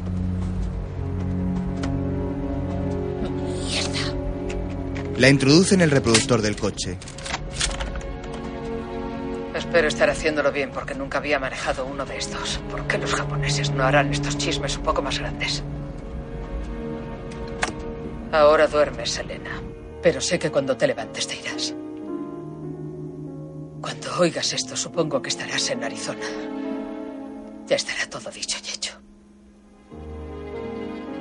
Olvídate del abogado. Bajaré mañana y hablaré con esa gente. Sin ocultar esto nunca más. Te voy a contar lo que les diré a ellos. Pero te mereces escucharlo de primera mano. En el pasado, ¿Hasta dónde ha llegado Dolores? Ella dice que nunca ha ocurrido.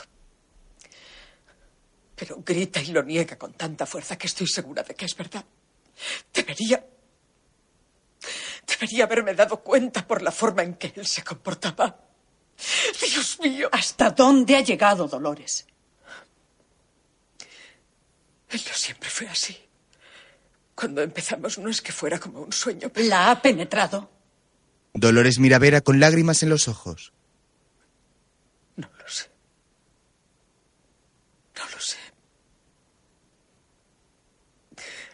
Pero si no lo ha hecho, lo hará muy pronto. Está con los barcos y volverá mañana. Ese dinero. Iba a usar esos tres mil dólares para marcharnos tan lejos como fuera posible. ¿Crees que os iríais muy lejos, Dolores? ¿Jonesport? ¿Bangor? Oye, nunca has estado a más de 90 kilómetros de esta isla en toda tu vida. ¿Cuánto tiempo crees que él tardaría en encontrarte? Es un mundo depresivo y machista en el que vivimos, Dolores. Puedo haberme equivocado. Pero ¿y si no es así? En el mundo, Dolores, mueren maridos todos los días. ¿Por qué? Posiblemente ahora, mientras tú estás llorando, se esté muriendo alguno. Ellos mueren y les dejan a sus viudas el dinero. Yo he de saberlo, ¿no crees? A veces vuelven a casa desde el apartamento de sus amantes y de repente se quedan sin frenos. Un accidente, Dolores, puede ser el mejor aliado de una mujer infeliz. Dolores la mira perpleja. Vera baja la mirada y una gruesa lágrima recorre su mejilla.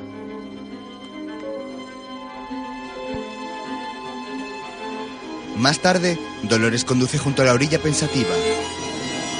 Una redonda y reluciente luna corona el cielo de la isla.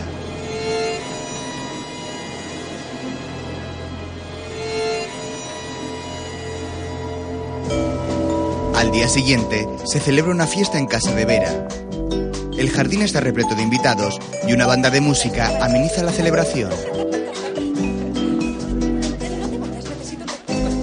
El lugar está lleno de telescopios que utilizan los invitados para mirar al cielo. Algunos usan gafas especiales para eclipses solares. Vera atiende a sus invitados animada. ¿Verdad que la bossa nova es maravillosa? Los encontré en Nueva York y tuve que traerlos. Hola, ¿cómo estáis? Hay algo que hace ruido en la cocina. No sé qué es, pero será mejor que lo mires. Dolores. Soltando unas Lo siento, bandejas, señora Donovan. Vamos tan rápido como podemos. Por favor. Todo está de maravilla. Han dicho por la radio que va a llover. Oh, no te preocupes. Hoy veremos mi eclipse. Puedes irte a casa, Dolores. Has hecho un espléndido trabajo y todo está bajo control. Quiero que vayas y compartas esta inolvidable experiencia con tu marido. Habrá vuelto, ¿no es cierto? Dolores baja la mirada. Supongo que sí. Vera le da una bolsa. Llévate dos visores para eclipses y dos cajas reflectoras. Espero que a ti y a yo os gusten. Dolores la mira seria. No puedo. Hay veces, Dolores. Hay veces que se tiene que ser una zorra de altos vuelos para sobrevivir. Hay muchas veces que el ser una puta es lo único a lo que una mujer puede agarrarse. Dolores sostiene la mirada alentadora de Vera unos instantes y toma por fin la bolsa que le ofrece la mujer.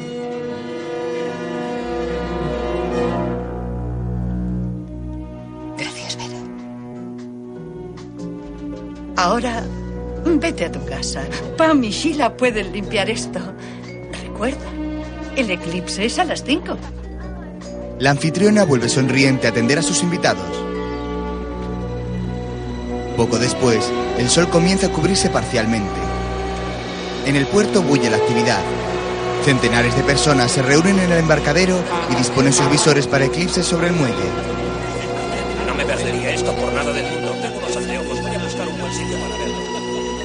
Dolores acude a su coche cargada con varias bolsas. Al poco, llega a su casa. Joe intenta encender una máquina. ¡Vamos! ¡Sigue funcionando! Eso es.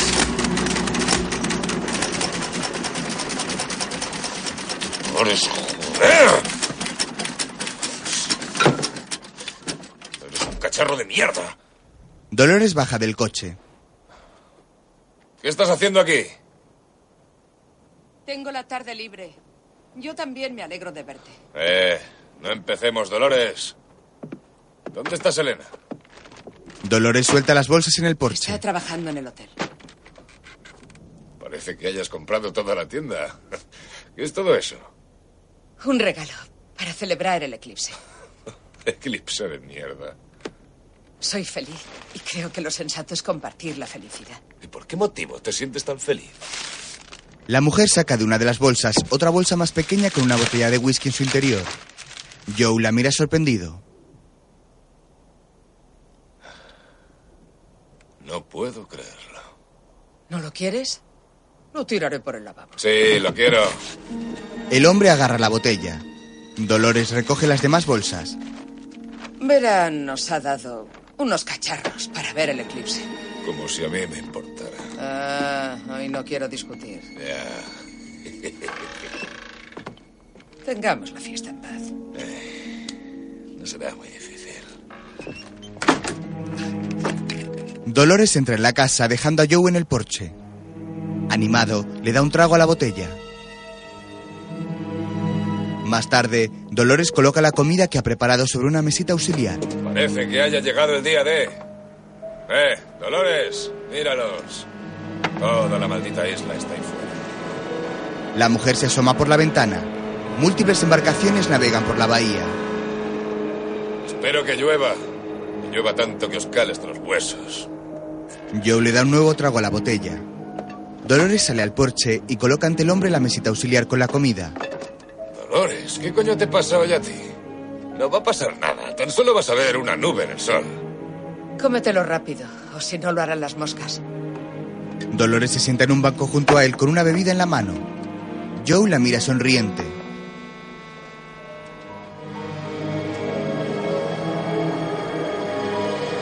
Poco después, la luna continúa cubriendo la superficie solar.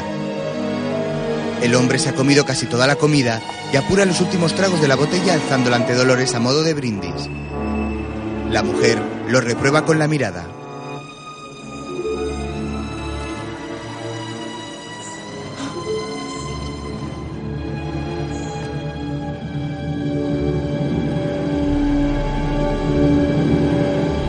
Más tarde, lava los platos en el fregadero de la cocina. Se queda pensativo unos instantes hasta que la sobresalta el sonido de un barco lejano. Bueno, vamos allá. Joe se levanta tambaleante con el visor para eclipses en la mano. ¡Dolores! ¿No es esto lo que tú y todos los demás locos estabais esperando? Será mejor que muevas el trasero. Dolores mira de nuevo por la ventana. Cada vez más embarcaciones se congregan en la bahía. El cielo está teñido de un tono rojizo y el sol casi ha sido cubierto por la luna en su totalidad. Joe observa el fenómeno a través del visor. El visor se le ha abierto y Joe lo cierra de nuevo. Dolores sale al porche. Es cierto, está desapareciendo. La mujer lo mira nerviosa. Tengo otra sorpresa para ti, Joe. ¿Ah, sí? ¿Han inventado algo para curar la fealdad? Dolores sonríe con tristeza. ¿Te acuerdas del dinero en la cuenta de Selena? A Joe se le abre el visor de nuevo. Sí. ¿Qué pasa con él? Tú lo cogiste. Joe la mira sorprendido.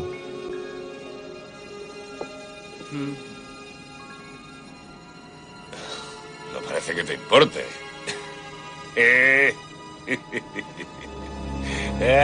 Porque tiene mucha gracia. Sí. Te la he pegado a base de bien, ¿eh? Sí, me la has pegado con muchas cosas, Joe. Pero al fin creo que te he cogido.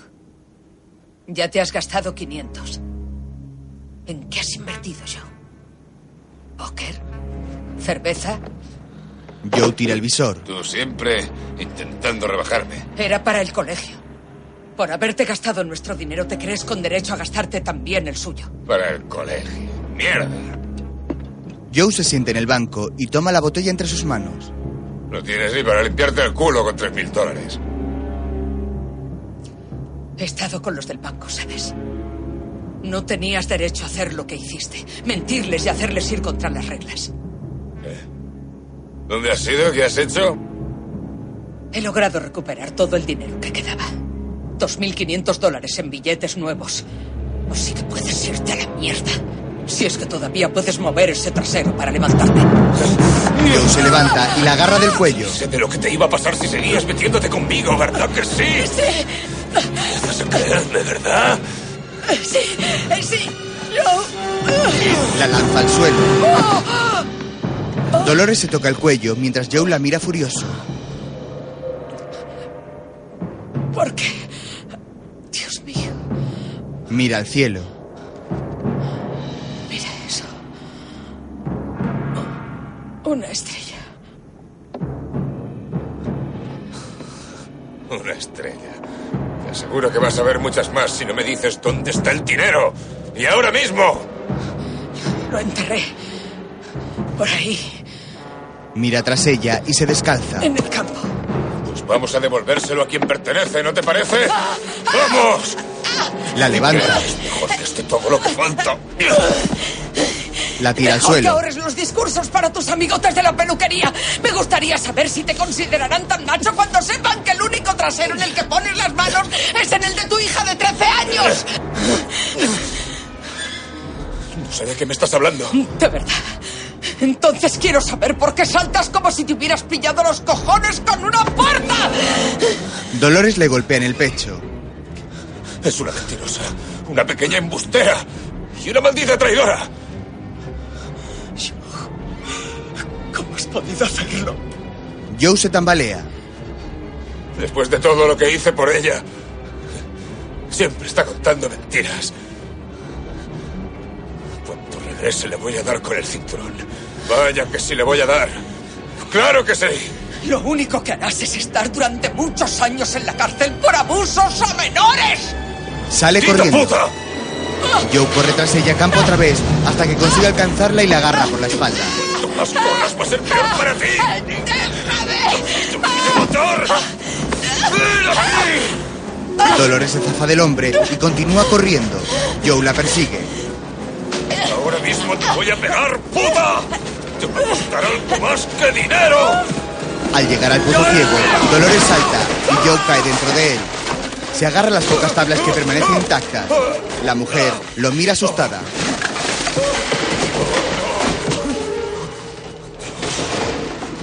Por favor. Dolores, dame la mano antes de que me caiga, maldita sea. No sabes lo que estás haciendo. La mujer rodea el pozo. Dolores, ¿a dónde vas? Vamos, ¿a qué esperas? ¡Ah! Maldita sea, ¿a dónde vas? ¿Qué haces? Lo mira llorando. Dolores. Maldita sea, te juro que morirás. ¡Morirás! Intenta alcanzar su pie y queda sujeto por una sola mano. ¡Socorro! ¡Que alguien me ayude! ¡Que alguien me ayude! ¡Por favor! ¡Socorro! ¡Socorro! ¡Que alguien me ayude! ¡Maldita sea! ¡Que alguien me ayude! Nadie puede oírte. Maldita zorra, más te vale que no consigas salir de aquí. Intenta subirse a la tabla, pero esta se quiebra por la mitad.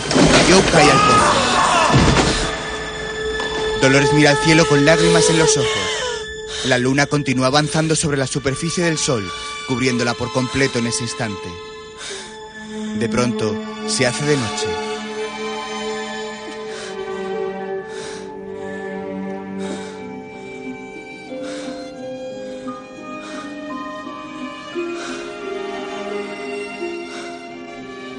El eclipse duró seis minutos y medio.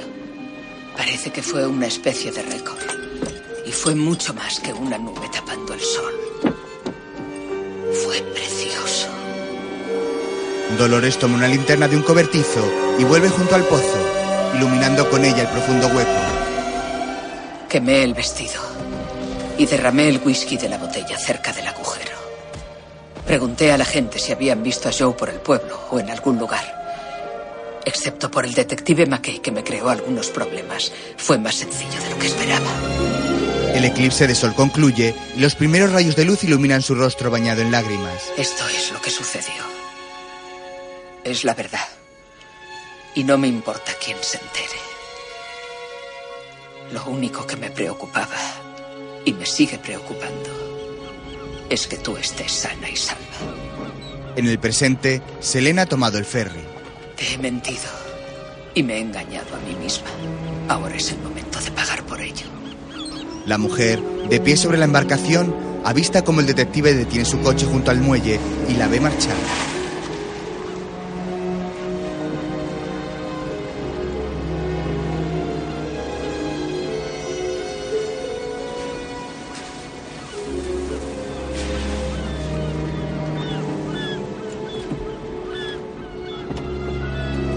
John baja del vehículo y cruza su mirada con la de la joven hasta que Selena se da media vuelta y da la espalda al detective que sigue observándola en pie desde el embarcadero.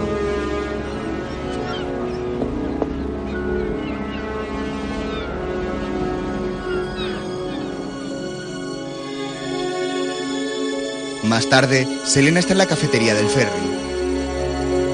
Aquí tiene. Un café, un dólar. Le paga. De cinco. Selena huele el café y rememora el pasado. Muy bien. Un café y un chocolate caliente son 60 centavos. Creo que puedo permitírmelo. Se recuerda junto a su padre. Aquí lo tiene. Uniéndose las dos realidades temporales, Selena ve a su padre junto a ella. El hombre paga las bebidas y sale al exterior con ellas en las manos. Selena sigue los pasos de su padre que cruza el ferry.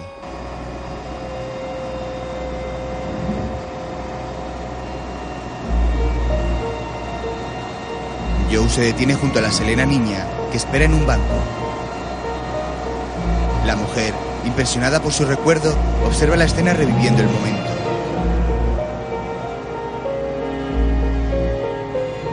Tienes tanto frío que pareces una figura de hielo. Le ofrece un vaso. Esto te sentará bien. Joe se sienta junto a la pequeña y mira a su alrededor inquieto. La Selena actual se acerca más a ellos. ¿Qué pasa? ¿No lo quieres? Es chocolate caliente para ti. Vamos a quitarle la tapa. ¿Tienes aquella cosita que te di? Vamos a echarle un vistazo. La niña le muestra la Esto es medalla. muy especial, Selena. ¿Sabes? Mi madre lo recibía de su madre y yo no se lo daría a cualquiera. También es muy especial para ti, ¿verdad? Sí. Cógelo. Es algo muy especial, ¿verdad? Joe la acaricia. ¿Tienes las manos frías? Estoy bien. Venga, dame tus manos. Estoy bien. La niña se muestra incómoda. Puede vernos, cariño. Venga, cariño, tus manos. Se va a caer el chocolate. Maldita sea. Bueno, tranquila, te compraré otro. Déjame secarte las manos. De acuerdo. Cielos, las tienes heladas. Le acaricia las manos. Papá, no. Joe mira alrededor y dirige la mano de su hija hacia su entrepierna. No, papi, por favor. La Selena actual mira la escena con repugnancia. No. Vamos, hazlo tú. Sabes cómo hacerlo. Yo te enseñé. ¿Recuerdas cómo te enseñé? Nadie va a vernos. Vamos, cariño. ¿Lo recuerdas? ¿Eh? Selena. ¿Recuerdas cómo era? La niña se queda ausente. Selena. Por favor. Vamos. Vamos, eso es. Sí, eso es. Es mi niña buena. Te quiero, Selena. El dependiente la saca de su recuerdo. ¿No quiere el cambio o qué? Selena vuelve a mirar hacia el lugar en el que estaba su padre abusando de ella, pero ya no hay nadie allí. No, quédeselo. Se marcha. Al momento entra en el baño. Abre el grifo del lavabo y se lava la cara. Al mirarse en el espejo, descubre con horror que lo que se refleja en él es su propia espalda. Aturdida, Selena sale del baño.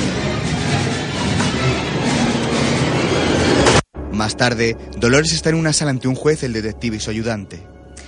Yo iba a matarla, señoría. Intentó hacerlo ella misma, pero seguía viva. Me pidió que acabara lo que ella empezó.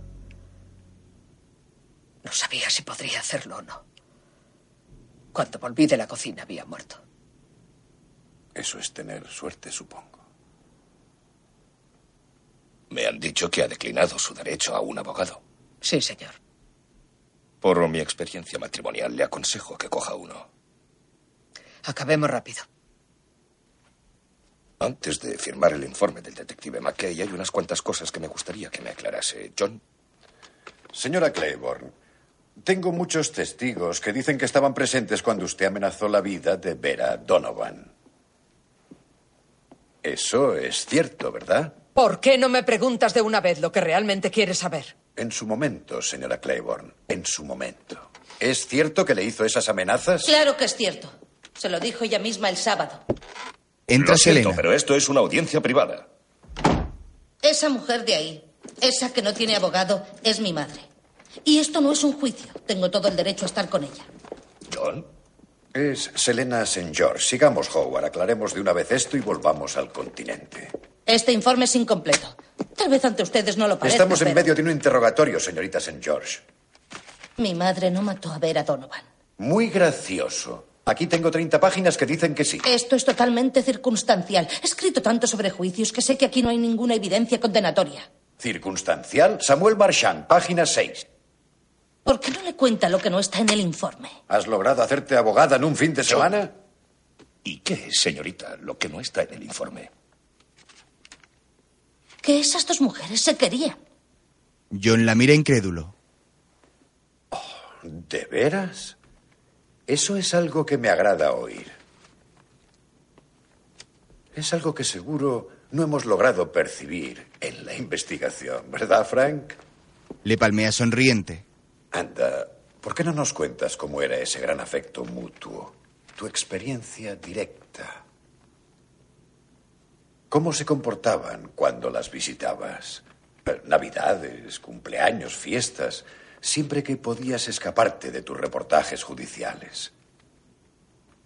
Cuéntanoslo, Selena. ¿Cuándo fue tu última visita? Selena baja la mirada y el juez la increpa. Señorita. Hace 15 años. Pues tienes muy buena memoria. Selena se quita abrigo. Estas mujeres vivieron juntas 22 años. Mi madre ha estado los últimos 10 años cuidando de Vera 24 horas al día, 365 días al año, por 80 dólares a la semana. Debió dejarlo mientras pudo. Dice usted que se odiaban. Si os odiabais, ¿por qué permanecisteis juntas tanto tiempo? Había otros trabajos, mejores trabajos.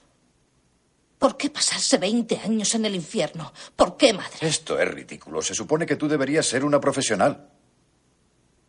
Sabemos que nunca las visité. ¿Quién lo hizo? En los últimos años, ¿quién más iba a aquella casa? El doctor Colin un día al mes. No nos olvidemos de Sammy Marchand. A nadie más le importaba si estaban vivas o muertas. No tenían a nadie más. Por eso seguían juntas. ¿Eso es lo que hace uno cuando odia a alguien? Hipotecar tu vida por... ¿Cuánto? ¿20 centavos la hora? ¿Es muy normal? Por favor, esto es muy emocionante. Pero creo que un millón seiscientos mil dólares es algo más que 20 centavos la hora. Ella no sabía lo del testamento. Oh, vamos, Selena St. George. El testamento tiene ya ocho años. Tú eres testigo, Frank, que estabas delante cuando el detective McKay le contó lo del testamento. ¿Crees que ella sabía algo? El agente no tiene que declarar. Ni tampoco mi madre. ¿Quiere responder? Frank mira a John interrogante y este asiente. Ella pareció bastante sorprendida. Al menos... Es lo que me pareció. ¿Quieres que nos creamos que eran las mejores amigas y que durante tanto tiempo nunca hablaron del testamento? Lo que yo veo es que se puede guardar un secreto durante más de ocho años. ¿Un secreto de un millón seiscientos mil dólares? ¡Oh, vamos! ¿Sabía algo del testamento, señora Claiborne? No, señor. Vera me dejó bastante claro que pensaba llevárselo todo cuando se fuera. Supuse que cuando muriera quedaría algo de ropa por lavar y una hasta la vista. Parece bastante lógico. Usted no la cree. Le diré una cosa, detective. Tal vez estemos ante una privilegiadamente criminal. Piénselo, durante ocho años ha evitado convertirse en la mujer más rica de la isla. ¿Qué es lo que ha hecho? ¿Esperar hasta que Vera resbalara en la bañera? ¿Matarla de hambre durante tres años? Estás haciendo más profundo el agujero. ¿Ahogarla mientras dormía? ¿Drogarla? No. No, el plan de mi madre es mucho más brillante que eso. Howard, Howard, por favor. Esperó ocho años lavándola cada día sin poder dormir y llevándole vasos de agua por las noches. Esperó ocho años hasta que Vera tuvo un pie en la tumba. ¿Y entonces qué? ¿Qué hizo? Sabemos lo que hizo. Según su teoría, ¿no? Esperó ocho años para tirarla por las escaleras. Sí, simulando un accidente. ¿Un accidente? Y por eso fue corriendo a la cocina a buscar un rodillo. Cálmense. ¿Cómo iba a parecer un accidente si la mataba golpeándola? Se asustó, como te ocurre a ti ahora. Selena toma el informe que hay sobre una mesa. Sammy Marchand llevaba el correo todos los días a las 12. ¿Por qué no esperar? Se asustó. Sabía que tenía que matar. ¿Cómo sabe lo que ella sabía? 14 años de experiencia. Y nunca se ha equivocado. No cuando importaba. Oh, es verdad, 85 de 86 es su récord. Sí, lo es. Un solo caso para una carrera perfecta. Ese informe es la verdad. La verdad y una mierda. ¿Por qué no le cuenta por qué estamos aquí? Todos miran asombrados a Selena.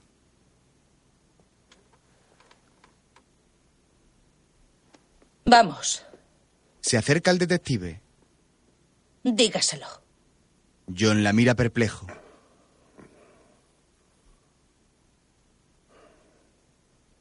Porque la acusó de otra muerte. Espere un momento. ¿Existe algún delito anterior, John? No. No lo hay. No pudieron probarlo. Madre e hija se miran con complicidad. Hace 18 años. Mi padre se bebió una botella de whisky y se cayó a un pozo. El detective McKay nunca creyó que fuera un accidente. Y por eso estamos hoy aquí. ¿Y qué es lo que tú crees, Selena? Creo que a usted le debo una disculpa. Le llamé hijo de puta. Me dijo que nos parecíamos usted y yo. Y estaba en lo cierto. Los dos nos hemos pasado 18 años condenando a esta mujer. Los dos llegamos aquí, al menos yo, creyendo que era culpable. Olvidamos que este es el caso de Vera Donovan y no el de mi padre. ¿Y si realmente no fue un accidente? Oiga, han pasado 18 años. No sé lo que le ha pasado a usted, pero créame, a mí me ha consumido. He vivido con ello todos los días de mi vida. Todos los días. Ha sido un error y no pienso repetirlo. Y si yo puedo decirlo, ¿por qué usted no puede?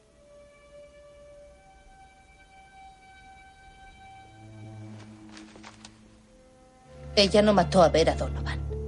Todo el fin de semana han buscado la prueba definitiva, pero no existe. Solo hay una descripción de 30 páginas de un suicidio. Ahora le pregunto, como hombre de honor, con su experiencia y todo lo que ha visto, ¿estaríamos aquí si la sospechosa fuera otra en vez de Dolores Claiborne? Ese informe es la verdad. Todos observan al airado detective, que se mantiene impertérrito unos instantes antes de bajar la mirada.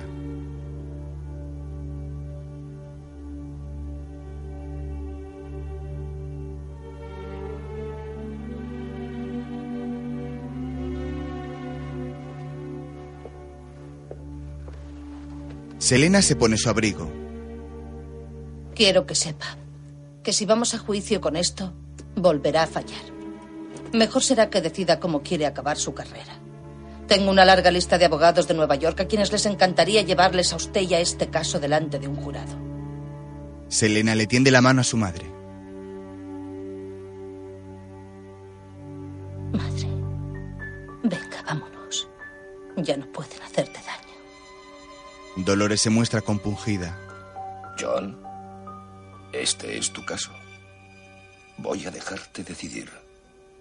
John mira fijamente a Dolores y el juez cierra el informe. Vamos. Ya es hora.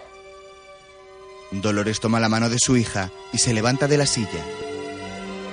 Ambas abandonan la sala sin mirar atrás. El detective las observa derrotado.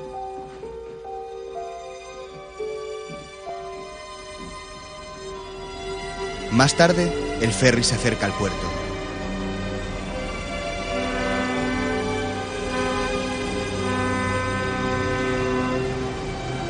Selena detiene su coche ante la rampa de acceso. Su madre y ella bajan del automóvil.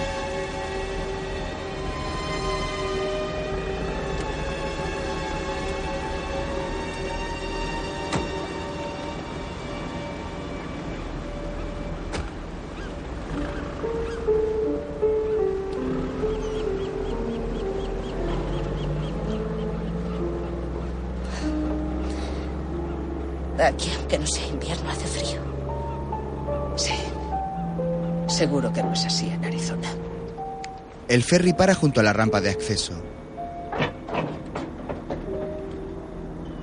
No voy a Arizona. No tengo que hacerlo. Era mentira.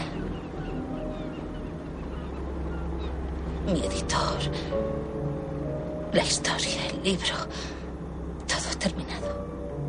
Dolores acaricia el cuello de su hija.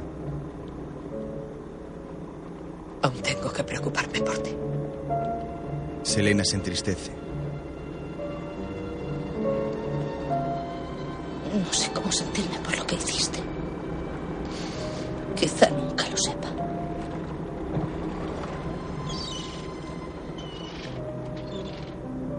Pero sé que lo hiciste por mí. Dolores mira a su hija con lágrimas en los ojos y se abrazan.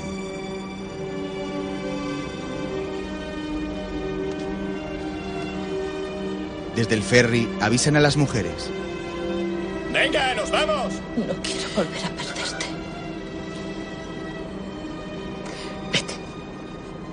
No vas a perderme.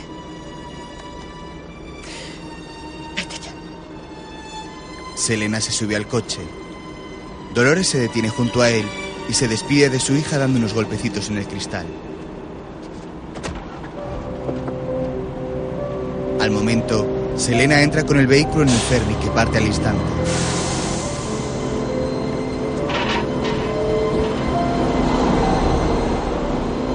Desde el muelle, Dolores observa cómo se aleja la embarcación.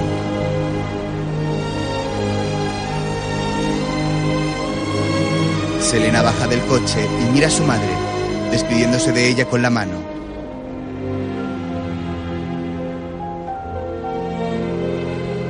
Dolores le devuelve un beso y ambas sonríen. Selena se va alejando cada vez más y su madre finalmente se da media vuelta y se marcha.